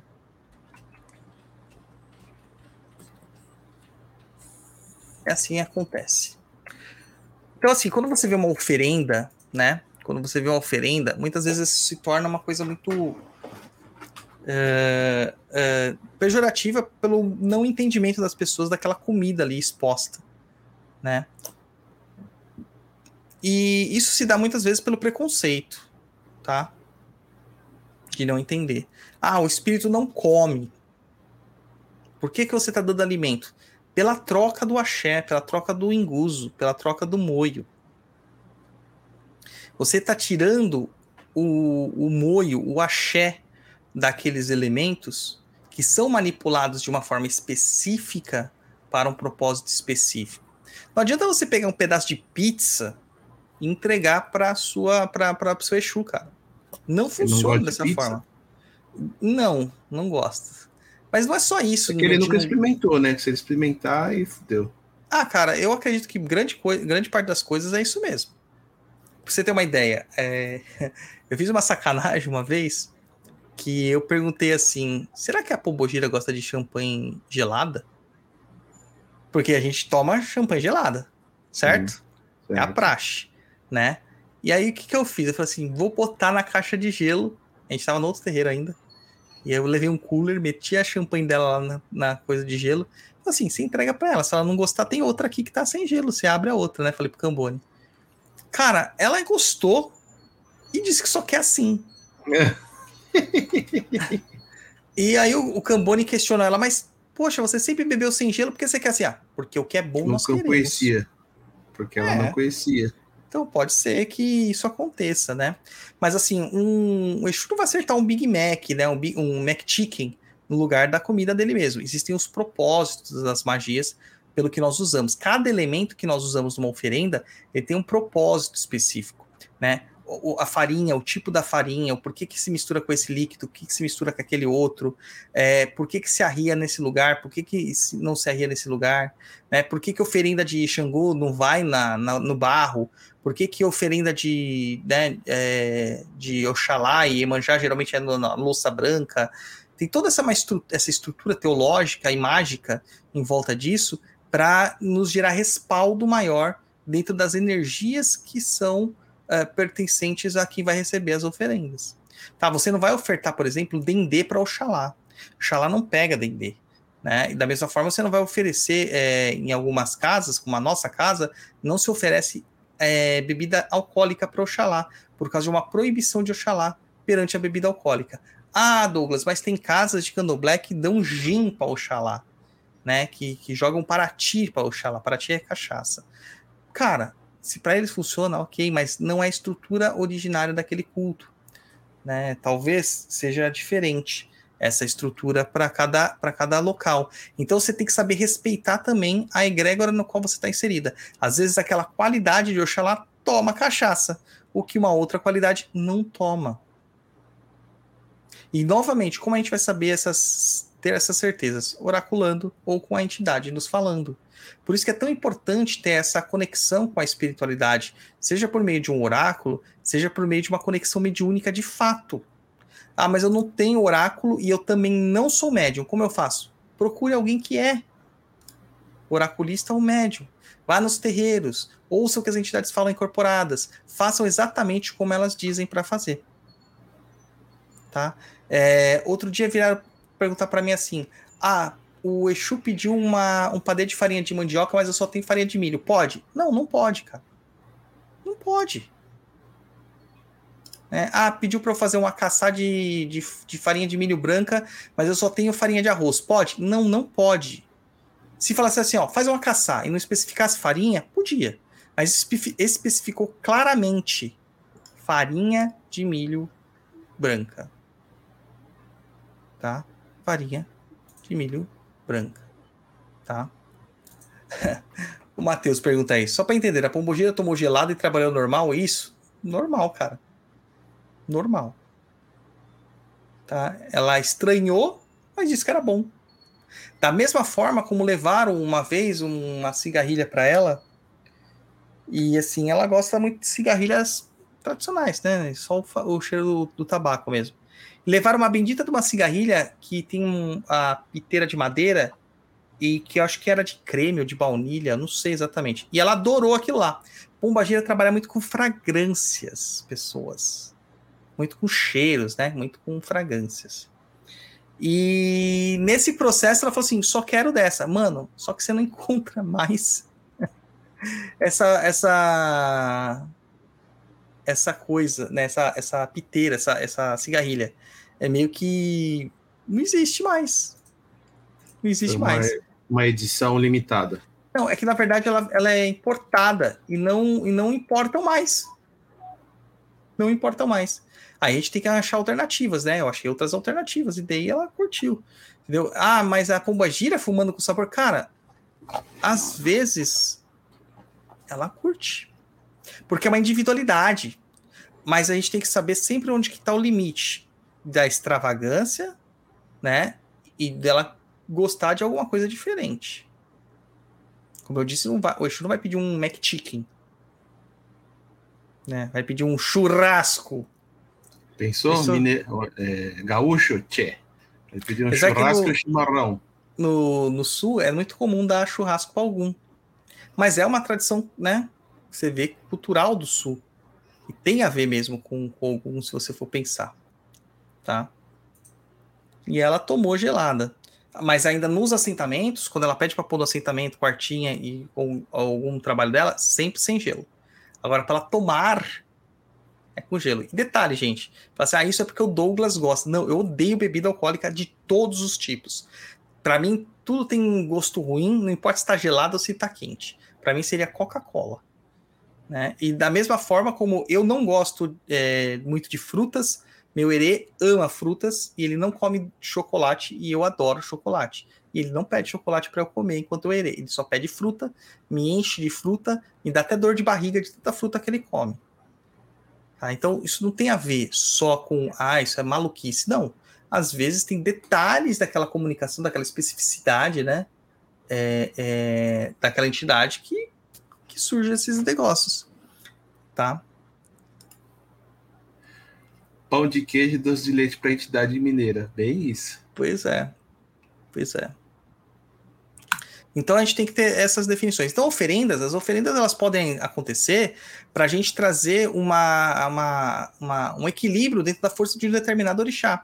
Então, quando a gente vai jogar lá, a gente vai perceber que dentro de uma pessoa ela tem uma tendência com Yansan. Puta, cara, você tá devendo para Yansan. Daí sai para fazer o acarajé. O que, que é o acarajé? O acarajé é uma comida extremamente potente extremamente potente, quente, de movimentação. Né? Ela vai te nutrir. Então a gente faz a oferenda para Yansan para que você receba aquelas energias de Yansan. E isso faça algo né, próprio para sua para sua vida, tá? Então o, o Kimbanda, por exemplo, né, o, o próprio umbandista, ele pode preparar banhos para as pessoas como medicina, ele pode preparar defumações para as pessoas como medicina, ou ele pode arriar um padê para a pessoa, ou arriar um dibó, arriar um, um, um, um de Oxóssi, entendeu? Um molocum de, de Oxum, um amalá de Xangô, né? uma fejuca de, de Ogum. Ele pode fazer tudo isso. Ele pode fazer tudo isso. Cara, muito comum para quando você precisa de pacificação de egum, pacificação de alma, de perturbação espiritual, você fazer o famoso mingau das almas e entregar, sabe, para as almas. Mingau das almas é nada mais, nada menos do que farinha de arroz ou farinha de milho branca com muita água, que vai fazer aquele mingauzão mesmo. E aí você fornece é, isso para as almas, você dá isso para as almas, para que as almas elas ajudem você pacificando aquela situação na qual você está se encontrando. E é uma, poxa, uma oferenda super simples. Super simples. É, e algumas oferendas elas acabam sendo feitas é, literalmente baseadas no que o oráculo diz. O oráculo ele vai receitar item a item aquilo que você precisa. Ah, eu joguei aqui assim, é assim, joguei e vai aparecer escrito o nome aqui, né? Vai aparecer aqui farinha de, de água, farinha d'água. Não, não vai aparecer. Isso vão, vão ser coisas que vão ser sugestionadas dentro da sua tela mental, da sua intuição, e você vai confirmar no oráculo se é só sugestão da tua cabeça ou não. Entendeu? Então, às vezes a gente tem grandes questões aí de oferendas que a gente precisa fazer, outras vezes a gente tem essa questão de banhos, as questões de defumação é, que dá para ser feita, é, às vezes é só uma firmeza que tem que fazer, acender uma vela, pôr um pouco de cachaça, um pouco de bebida, né, fazer um fumo ali que resolve. Mas tem casos que são bem mais complexos, onde uma só medicina não faz sentido. E a gente pode fazer até um, um preâmbulo aqui, uma comparação com a medicina ortodoxa mesmo, né? Às vezes, para você curar uma, uma, uma doença que você tá, você toma antibiótico, anti-inflamatório, analgésico e um protetor gástrico para porque seu estômago vai pra merda, né, japonês? Vai pra merda. Sim. Então, vai, japonês, lê de novo aí os nossos recadinhos que eu já volto. Vamos lá, pessoal, passar o recadinho para vocês aí. Então, seguinte, quem chegou agora aí, não acompanhou, sempre no começo aí eu passo alguns recados. Temos lá o Perdido EAD, onde você tem vários cursos aí que o Pai Dodô ministra lá. Acesse aí www.perdidoead.com, confira aí os cursos disponíveis é, existe também a questão de um clube de assinatura. Clube de assinatura você como que funciona, tá? Você paga um valor mensal e você tem diversos cursos à sua disposição lá para você fazer enquanto você for assinante. Ou seja, você terminou um curso, você vai lá, faz outro, faz dois, três simultâneos, enfim. Como você, digamos, conseguir assimilar todo o conteúdo, fica a seu critério aí, tá? Se você tem alguma dúvida de algum assunto que não é, é do tema de hoje, se você tem algum conto para dizer, alguma dúvida, alguma sugestão, seja de convidado, de pauta, enfim, para a gente estar tá falando, você pode mandar aí no e-mail que é contato arroba perdido.co. Manda lá sua dúvida e sugestões para a gente poder estar tá sempre antenado aí no que vocês estão buscando de informação. E quem não segue a gente, segue aí no, nas nossas redes sociais. Tem o Instagram, instagram.com.br papo na encruza ou simplesmente arroba papo na encruza. Nosso blog aí, o www.perdido.co. Lembrando que é só o C e o O mesmo, tá? Não tem M no final. Lá tem bastante material 0800, material grátis aí para você ler e aprender muito a plataforma de cursos, que é o Perdido EAD, e o TikTok aí, que é arroba papo na encruza. E aproveitando a curiosidade aqui da IMU, vou mostrar aqui, na verdade é um fundo verde, tá? Então, se eu tirar aqui, ó, é um fundo verde. E aí eu coloco o que eu quiser ali atrás. Pode ser uma foto, pode ser um vídeo, enfim. Pode ser várias coisas. Aí eu tinha colocado a estante de livros.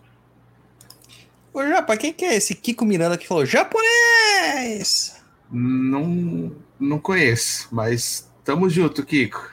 Só Isso não bebo é... cerveja. É, japonês! Tipo, banzai! Banzai! Biba! Banzai! É. Então vamos lá retomar, né? Algumas vezes a situação se torna tão complexa, Japa, hum. que você vai precisar tomar uma infinidade de, de medidas, né? E é onde a gente chama de sacudimento ou saculupemba, que algumas pessoas falam que é sessão de descarrego. E existe uma diferença. Um descarrego nem sempre é uma saculupemba, mas na saculupemba tem descarrego. descarrego. Tá? Então, assim, por exemplo, o que é um descarrego? Às vezes riscar um ponto determinado, fazer um ponto de fogo. Você sabe que é um ponto de fogo japonês? Faço ideia. Não, eu vou te mandar no seu WhatsApp japonês o que, que é um ponto de fogo. Eu postei pro pessoal do Umbral o que, que era um ponto de fogo. Né? E às vezes é, é, é necessário fazer todo esse rolê, né? Para você conseguir chegar num resultado. É, muitas pessoas elas acabam não, não entendendo que, que não dá para você fazer só uma coisa. Cara, você tem tanto WhatsApp que eu nem sei mais para onde que eu te mando, japonês. Ué, você acabou de me mandar um? Hum, não, mas no, no meu de trabalho aqui eu não tenho, não sei qual é você, não. Ixi, vou te mandar um oi, peraí. Manda um oi aqui que é mais fácil. É, às vezes o cara ele fala assim: ah, mas eu, eu, eu, eu só preciso fazer um descarreguezinho aqui. E ele confunde descarrego é, com um banho de descarrego. O banho de descarrego faz um descarrego, mas não é o descarrego em si tá? Não é o descarrego em si. Então você tem que, que ter uma compreensão é, é bem ampla quando você está trabalhando com a espiritualidade. Ah, é esse mesmo que eu tenho, cara, mas não aparece sua foto, não aparece nada. Você me bloqueou, esse, japonês. É que esse número não está adicionado na minha agenda. Caramba, japonês, você está fazendo isso comigo, japonês. Nossa, que sacanagem. Sabe, é, sabe o que, que é? Por que, que não tá na minha, na minha agenda? Porque como você tem dois números, aí às vezes eu vou ligar, eu ligo nesse número, eu ligo no outro número. Aí eu resolvi tirar um, porque aí eu sei. Ah, entendi. Qual é qual, entendeu? Não era melhor qual é fazer dois perfis? Eu tenho Pode dois ser. perfis. Aí mandei pra você que é um, um círculo de fogo, não um ponto de fogo. É fundanga, né? É tacar fogo da fundanga. Então, Eita, nós. Então você, você vai tacar o fogo na fundanga. A gente não pode pôr isso no YouTube porque o YouTube bloqueia. Sabia? Não? Bloqueia? É, bloqueia.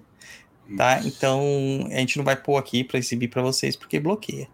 Então, às vezes, você precisa fazer um descarrego. O descarrego, às vezes, é, uma, é num ponto riscado, às vezes é só um chacoalhão, né? Uma, às vezes um transporte, um trabalho de transporte no terreiro. Mas a, a maior parte das vezes, quando sai algo para fazer um sacudimento de fato, é um complexo de coisas que vão ser feitas para trazer até a pessoa uma, uma harmonia das suas energias. Então você vai ter lá, é, por exemplo, banhos de ervas Não é um banho só, é mais de um banho. Você vai ter bate-folhas da pessoa, você vai defumar a pessoa, você vai passar alimentos da pessoa, né, os chamados ebós, que algumas pessoas chamam de ebós, isso. Você vai passar os alimentos das pessoas, o alimento no corpo mesmo, esfregando aquele alimento. E são vários, às vezes feijão fradinho, às vezes é feijão preto, às vezes é canjica, e às vezes você tem que preparar a comida do orixá e passar isso no corpo da pessoa. Você vai passar ovos, você vai passar é, carnes diversas, tem toda uma estrutura que você monta e cada pessoa é diferente. Não tem uma saculupempa ou sacudimento que se repita. Entendeu? A sua forma de. A forma que a gente vai usar para te descarregar é diferente da forma que a gente vai usar para descarregar uma outra pessoa. Às vezes ela precisa de um grão, dois grãos, um, uma oferenda, etc. Tem outras pessoas que precisam de muito mais. Algumas pessoas precisam deitar para o orixá. Né? Algumas pessoas precisam de fazer uma imolação animal com uma limpeza de bicho. E outras tacar ponto de fogo. E aí, olha só que interessante. A gente falou de, de das coisas separado, banhos, defumações e oferendas. Quando chega na saculupemba, no sacudimento, você tem o quê? Tudo misturado. É um coquetel de medicinas. Tá? É um coquetel de medicinas. Oh, tô aqui me, me, me coçando, porque se eu tivesse como espectador, eu estaria me remoendo de ódio de você. Para saber como que é esse negócio que você me mandou, entendeu? Mas é fácil japonês. É só assinar catarse.me barra papo na cruz e eu mando no umbral. Eu mandei Sim. hoje. Sim, mas não dá pra gente descrever pro pessoal, pelo menos, matar a curiosidade, porque eu ia falar assim, mas que filho da mãe. Não pode ah, mostrar e fica aí. Você faz um círculo de fundanga. Tá? Certo.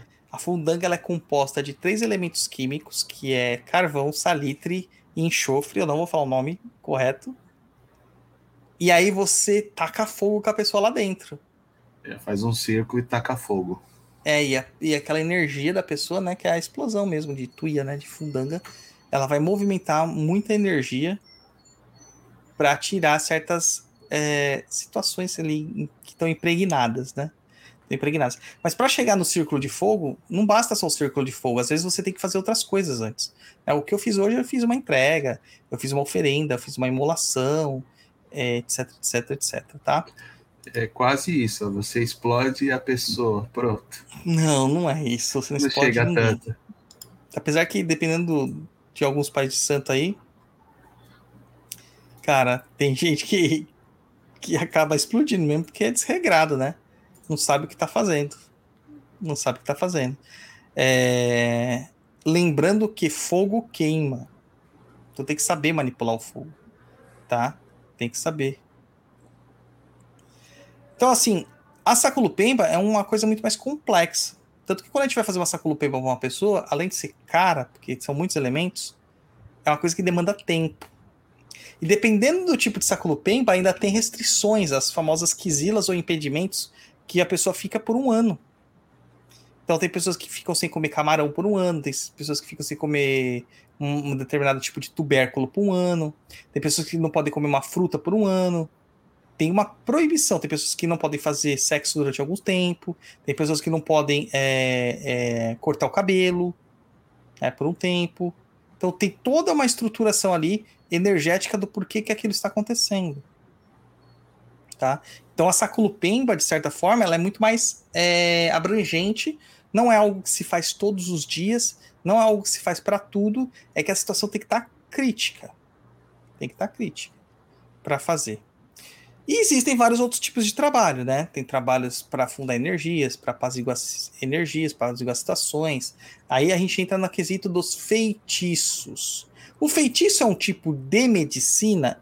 Sim, não deixa de ser. É um tipo de medicina, porque ele vai utilizar de movimentos energéticos para gerar um efeito em você de harmonia ou para que você alcance o seu objetivo. Tá? Mas basicamente, dentro de uma estrutura é, é, umbandista, o que se utiliza mais de tudo isso aí são os banhos, as lavagens de chão, os bate-folhas, as defumações, as oferendas e a própria Saculupemba como um, um, um método aí mais abrangente. Né? Tem gente que vive aí falando. Olha o que o Adriano, ó, que o Adriano respondeu aqui, ó. Veja só. O o meu gosta de fazer ponto de fogo. Eu tenho medo da porra de pólvora, ele mexe igual brinquedo. Tá vendo? É, tem situações assim que você vai precisar de fazer ah, ah, entregas, as oferendas, a Saculupemba, tudo. Tudo. Né? Você vai Vai ter, que fazer um, vai ter que fazer um combo, é isso? É isso, um combo. Um combo. E às vezes em dias separados. Então tudo depende da situação que cada pessoa está inserida. Por isso que a gente tem que analisar cada caso como um caso. Não dá para levar tudo a ferro e fogo. Não dá. Porque se fosse assim, cara, qualquer mandalinha resolvia. Aquele método que se explica por aí, inclusive eu também ensino esse método, é, de riscar o ponto de uma entidade, colocar determinadas quantidades de vela, bebida charuto, isso é um- uma forma de acessar os campos energéticos daquela entidade. Então, isso é uma, uma magia, é um feitiço. Isso não é uma oferenda. Isso não é um, um, uma saculupemba, como algumas pessoas tentam vender por aí, isso como medicina. Tá? Ela é um feitiço, que pode até ser considerado é, uma medicina, mas não é a estruturação básica da medicina. Isso eu estou pegando uma entidade, convocando uma entidade, evocando essa entidade, e espero que você esteja evocando mesmo, não invocando, e para que essa entidade faça uma movimentação energética com determinada pessoa baseada no seu próprio axé, no seu próprio enguso, no seu mistério. Então, um tranca-rua das almas, para que, que ele serve? Ele serve para abrir caminhos e fechar caminhos. Né? Então eu posso ativar ele pelo ponto riscado dele, dando os elementos que ele quer para ele fazer esse movimento na minha vida. Mas isso não é uma aplicação de medicina propriamente dito, é um feitiço. É um feitiço, tá? Agora, quem que pode praticar as medicinas? Se não tiver incorporado, só pai de santo ou sacerdote. Se tiver incorporado, todos os guias. Todos os guias. Só que, para manter a coesão das coisas, médiums que não são confirmados não podem recomendar medicinas. Poxa, Douglas, mas eu fui lá e o cara me deu um banho para fazer.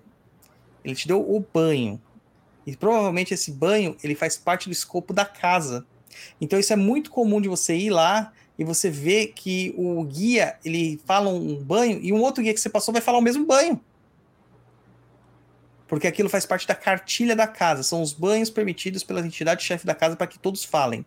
Mas algo muito específico para você, cara, vai ser bem bem dado por alguém que tem hierarquia, que tem o sacerdócio, ou seja, o dirigente espiritual. Certo? Certo.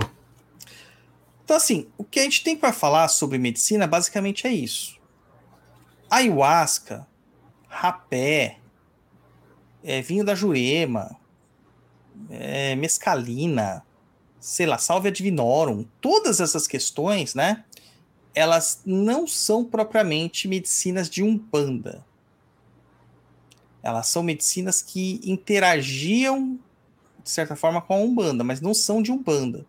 Então essas fórmulas elas acabam sendo meio alienígenas dentro da umbanda. Tá? É que hoje convencionou-se a chamar tudo de medicina, mas não é uma medicina de umbanda. É uma medicina da natureza, da floresta, da, do santo daime, etc e tal. Pode ter os mesmos efeitos da medicina de umbanda? Pode, porque o nosso propósito aqui, nossa ideia é o resultado. Como é feito, não importa muito. Lembra que eu falei que as coisas são empíricas? Essa é a ideia. Essa é a ideia. Vamos para as perguntas, japonongos? Let's bora. Vamos lá, pergunta dos nossos ouvintes. Ah, o Renan ADV. É possível tratamento psicológico na Umbanda com oferendas e trabalhos, sem dispensar, sem dispensar, é claro, o tratamento médico? Claro, é o que a gente falou. Tem que ser feito assim, tá? Às vezes não só vai ser oferendas e trabalhos, às vezes vai ser passes, às vezes vai ser é, banhos, às vezes vai ser. É... Cara, tanta coisa, né? Defumações, às vezes vai ser uma, um, um patuá que se fizeram para você, às vezes é uma fita que fizeram para você traçada, é uma guia que deram para você. Tipo, a questão é que não se deve abandonar o tratamento médico jamais. Jamais. Tá? Próxima pergunta do Elivelton Pontes. Quais cuidados tomar ao utilizar e escolher uma medicina espiritual para tratar alguém? Cara, o cuidado principal é se aquilo é, é eu acho que se aquilo está assertivo, né? Se os itens estão corretos. Para isso, você tem que ter a oferição de um oráculo, ou, ou o espiritual tem que trazer isso para você. Uh, mas também não avacalhar no tipo de formulação. O que, que adianta eu pedir para fazer um banho com uma rosa que só dá lá na Indonésia? Vai na Indonésia e busca. Sabe? Não tem sentido. Né? Não tem sentido. Ah, na minha região é muito frio, não tem, não tem, sei lá, girassol, girassol. não tem sol. Entendeu? Tem que pegar alguma coisa que remete a isso, alguma flor amarela, alguma, sabe, energia parecida com isso. Você não vai deixar de fazer porque não tem. É. Vai ter que ser adaptado. É. Vamos lá, próxima pergunta da Ana Calmon 13. Como funciona, abre parênteses, energeticamente ou não, fecha parênteses, o ebó para cura ou outros fins? Então, como funciona? Cada ebó funciona de uma forma diferente, mas geralmente o ebó é uma alimentação que você está dando, é essa troca de axé, essa troca de, de moio que você está dando, né? Ah, Douglas, mas é uma comidinha. Como assim? Cara, tudo tem moio. Você está fazendo uma troca. Por exemplo, quando você imola um animal, as pessoas falam assim: nossa, que pena que imolou o animal. Seus cruéis. Não. Você está usando a energia daquele animal para trazer vitalidade para você para você. O que não deixa de, a grosso modo, né? Se eu estiver falando besteira, você me corrige. Você, quando você se alimenta, você também está pegando Sim. a energia daquilo ali e transformando para sua energia vital. Exatamente. Eita, mas o que, que aconteceu aí? Não, o gato, tá. Acho que é o gato que tá aqui, tá ventando e ele tá aqui na sacada. Sei que era um Exumirim. Não, não é não. É, vamos lá para a outra pergunta do Elias Zulinski. Poderia indicar alguma erva para os fins medicinais? Posso. Toma chá de camomila, chá de erva doce, chá de hortelã, todos eles são ótimos para fins medicinais. hortelã é ótima para estômago fraco ou que está com, com bicheira, com lombriga. Né? A erva doce é ótima para quem tem disfunção é, digestiva né? E o chá de camomila é um anti-inflamatório fantástico, também dá uma acalmada. É isso. Gente, não tem essas coisas de ervas para fins medicinais específicos. Tem a, a farmacopeia brasileira, mas você tem que analisar a necessidade de cada um. A necessidade de cada um. Não dá para você fazer tudo assim como, como se fosse padrão. Próxima pergunta também do Elias Zulinski. Onde é o limiar entre o benzimento e o feitiço de cura? É bem sutil, porque o benzimento ele é, é de certa forma um feitiço de cura, tá? Mas a forma como ele trabalha, né, a, as entidades, a energia, a forma como a energia é manipulada é diferente. Por exemplo, se você pegar farinha, fermento é, e água e você óleo, pão. Você faz mas faz vários tipos de pães diferentes. E muitas vezes com gostos diferentes. Dá para fazer pizza, dá para fazer focaccia, dá para fazer calzone, dá para fazer macarrão. Entendeu? É a forma como você usa isso aí que acaba modificando, tá? Vê essa aqui, japonês, que é importante, isso aqui, ó, na tela. Danilo Gravina Dalla, Dalla Paula. Não que eu conteste sacrifício, até porque na doutrina que eu faço parte fazemos. Mas pode ser combinado com Exu de não fazer o corte? Ou sempre vão pedir? Cara, Exu não é vegano. Se você combinar dele não fazer o corte, ele vai se alimentar de outra forma. Ele vai alimentar-se de você. Mas você tem que avaliar se isso é saudável ou não. Tá? Mas combinar com ele, tudo bem, pode combinar. Agora, se ele vai aceitar isso, é uma outra condição. São outros 500, né? Exatamente. Vamos lá para a próxima pergunta da Aline Nunes. Então, a essência da pessoa muda de acordo com as experiências vividas? Ou essas mudanças são as camadas que criamos distorcendo a essência? São as camadas, Aline. A sua essência não muda. A grande, a grande sacada aqui é você ir em busca dessa sua essência, que é a sua pureza. E que você altera isso aí mediante as dificuldades da vida que foram apresentadas, que você vai criando camadas para proteger essa essência. Entendeu? Então é isso mesmo, né? As camadas que distorcem essa essência.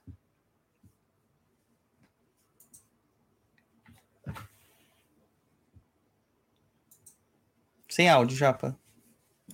Próxima pergunta do Rafael Silva. Qual a diferença das medicinas espirituais receitadas na Umbanda e na Kimbanda? Cara, na Kimbanda geralmente vai sangue para tudo. Para tudo. Tá? Porque na Kimbanda o eixo magístico, teúrgico, para as coisas funcionarem é o Egé. Tá? E o propósito também, algumas mecânicas são diferentes, só que assim, pra gente falar de Kimbanda, eu só posso falar de Kimbanda nesse nível com iniciados. Eu não posso falar com pessoas que são leigas, tá? Que na Kimbanda tem toda essa questão do mistério, do segredo, e tudo isso aí é uma, é uma, é uma coisa que a gente tem que manter para preservar até a religião. A Umbanda acabou tendo umas várias receitinhas aí meio que prontas é, muitas delas proliferadas pelos cursos, né? E como eu já disse, não sou contrário a cursos, porque eu também dou cursos. Mas a gente vê que, que isso se tornou, não se tornou a exceção, se tornou a praxe. Então todo mundo só faz receitinha pronta. Todo mundo só faz receitinha pronta. É mandar lá para isso, é mandar lá para aquilo, sabe? É três girinhos para cá, três girinhos para lá. Então, a gente começa a ficar meio que preocupado com o que de fato está sendo feito, né? Será que é, é, é um banda mesmo que está sendo feito? Próxima japonês. Próxima do Luciano Gomes. Existe algum livro, obra ou site com este conteúdo?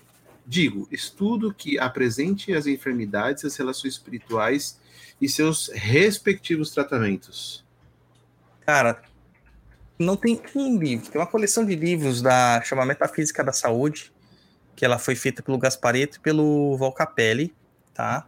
É, são antigos, livros antigos, carecem de muita a, atualização, é, mas que já vão te dar uma base, tá? É, tratados de medicina chinesa também vão te dar uma base, uma base. Só que a ideia aqui é que você pegar a informação de todos os lados e ter o seu próprio discernimento sobre isso. Alguns tratados sobre medicina ayurvédica também vão trazer isso aí. Tá? Então, não tem um, um site, uma obra, um livro com isso. Isso aqui é uma construção de saberes, em parte de saber, assim, né? De saberes que, que a gente adquiriu na vida, pela experiência, em parte de, de vivência, propriamente dito, né? De, de, de receber essas coisas é, dos guias, de você testar isso e funcionar. Tá? Próxima japonês. Próximo do Rafael, do Rafa Ferraz. Acho que essa Rafa. a gente já respondeu, né? Os ancestrais cobram também. Lembrei que a princesa. Ah, nós falamos no, durante o. Sim. Desenrolar do programa. O Danilo Gravina Dalla Paula. Quando se está abrindo um chão, é normal os Exus chegarem nos primeiros trabalhos só com o dirigente para assentar as forças daquele lugar? Olha, comum não é, mas acontece, tá? a- o assento de forças de um lugar, que não é nem o escopo desse programa, mas o assento de forças de um lugar, ele é feito de várias etapas. Tem assentamento de orixás, tem assentamento de guias-chefes, e o assentamento da tronqueira e o dos eixos da casa. Tá? Então, assim, normal não é, mas acontece. Findaram-se as perguntas, pai Dodô. Acabou já, pô? Que o maravilha. pessoal, o pessoal não tava com muita dúvida hoje. Maravilha. Hoje foi um papo mais rápido, né? Porque são coisas que a gente tem que contextualizar, até para entrar é, em assuntos mais complexos que a gente vai chegar a entrar ainda esse ano, provavelmente. É, tem que ter essa base e não pode ficar muito maçante, porque senão a pessoa não consegue compreender é, posteriormente o que a gente quer falar. E eu também quis trazer esse programa muito pelas pessoas que leem comigo e que às vezes elas ficam com muitas dúvidas sobre as medicinas que a gente acaba receitando e de como isso funciona na vida delas, né? Então, é, eu acho que a gente atingiu aqui o propósito desse programa de, de dar uma, um esclarecimento maior sobre as medicinas espirituais.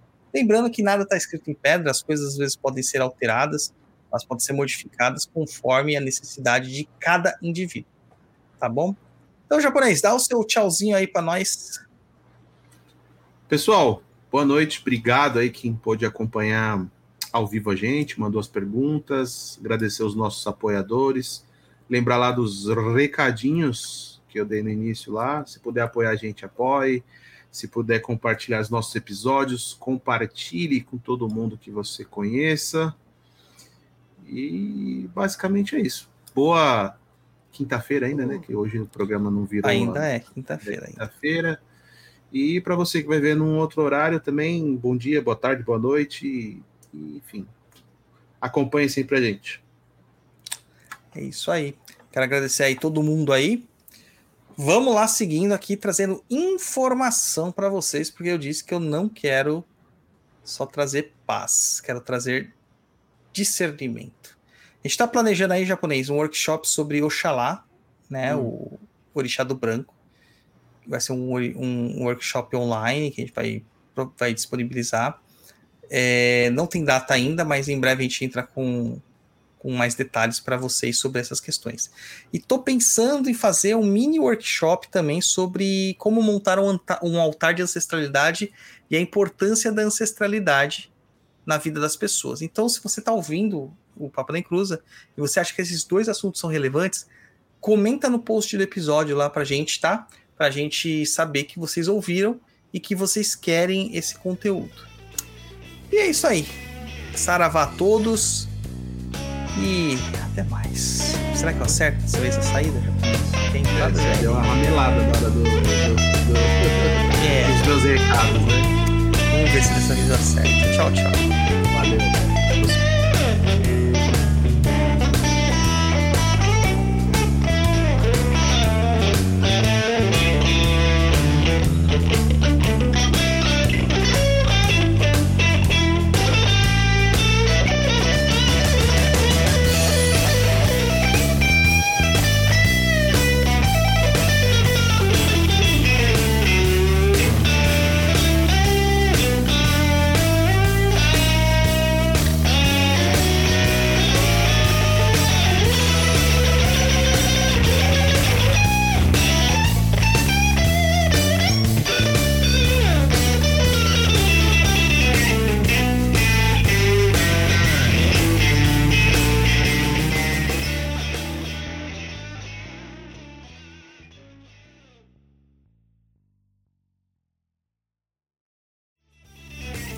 Você acabou de ouvir Papo na Encruza. Acesse www.paponaincruza.com.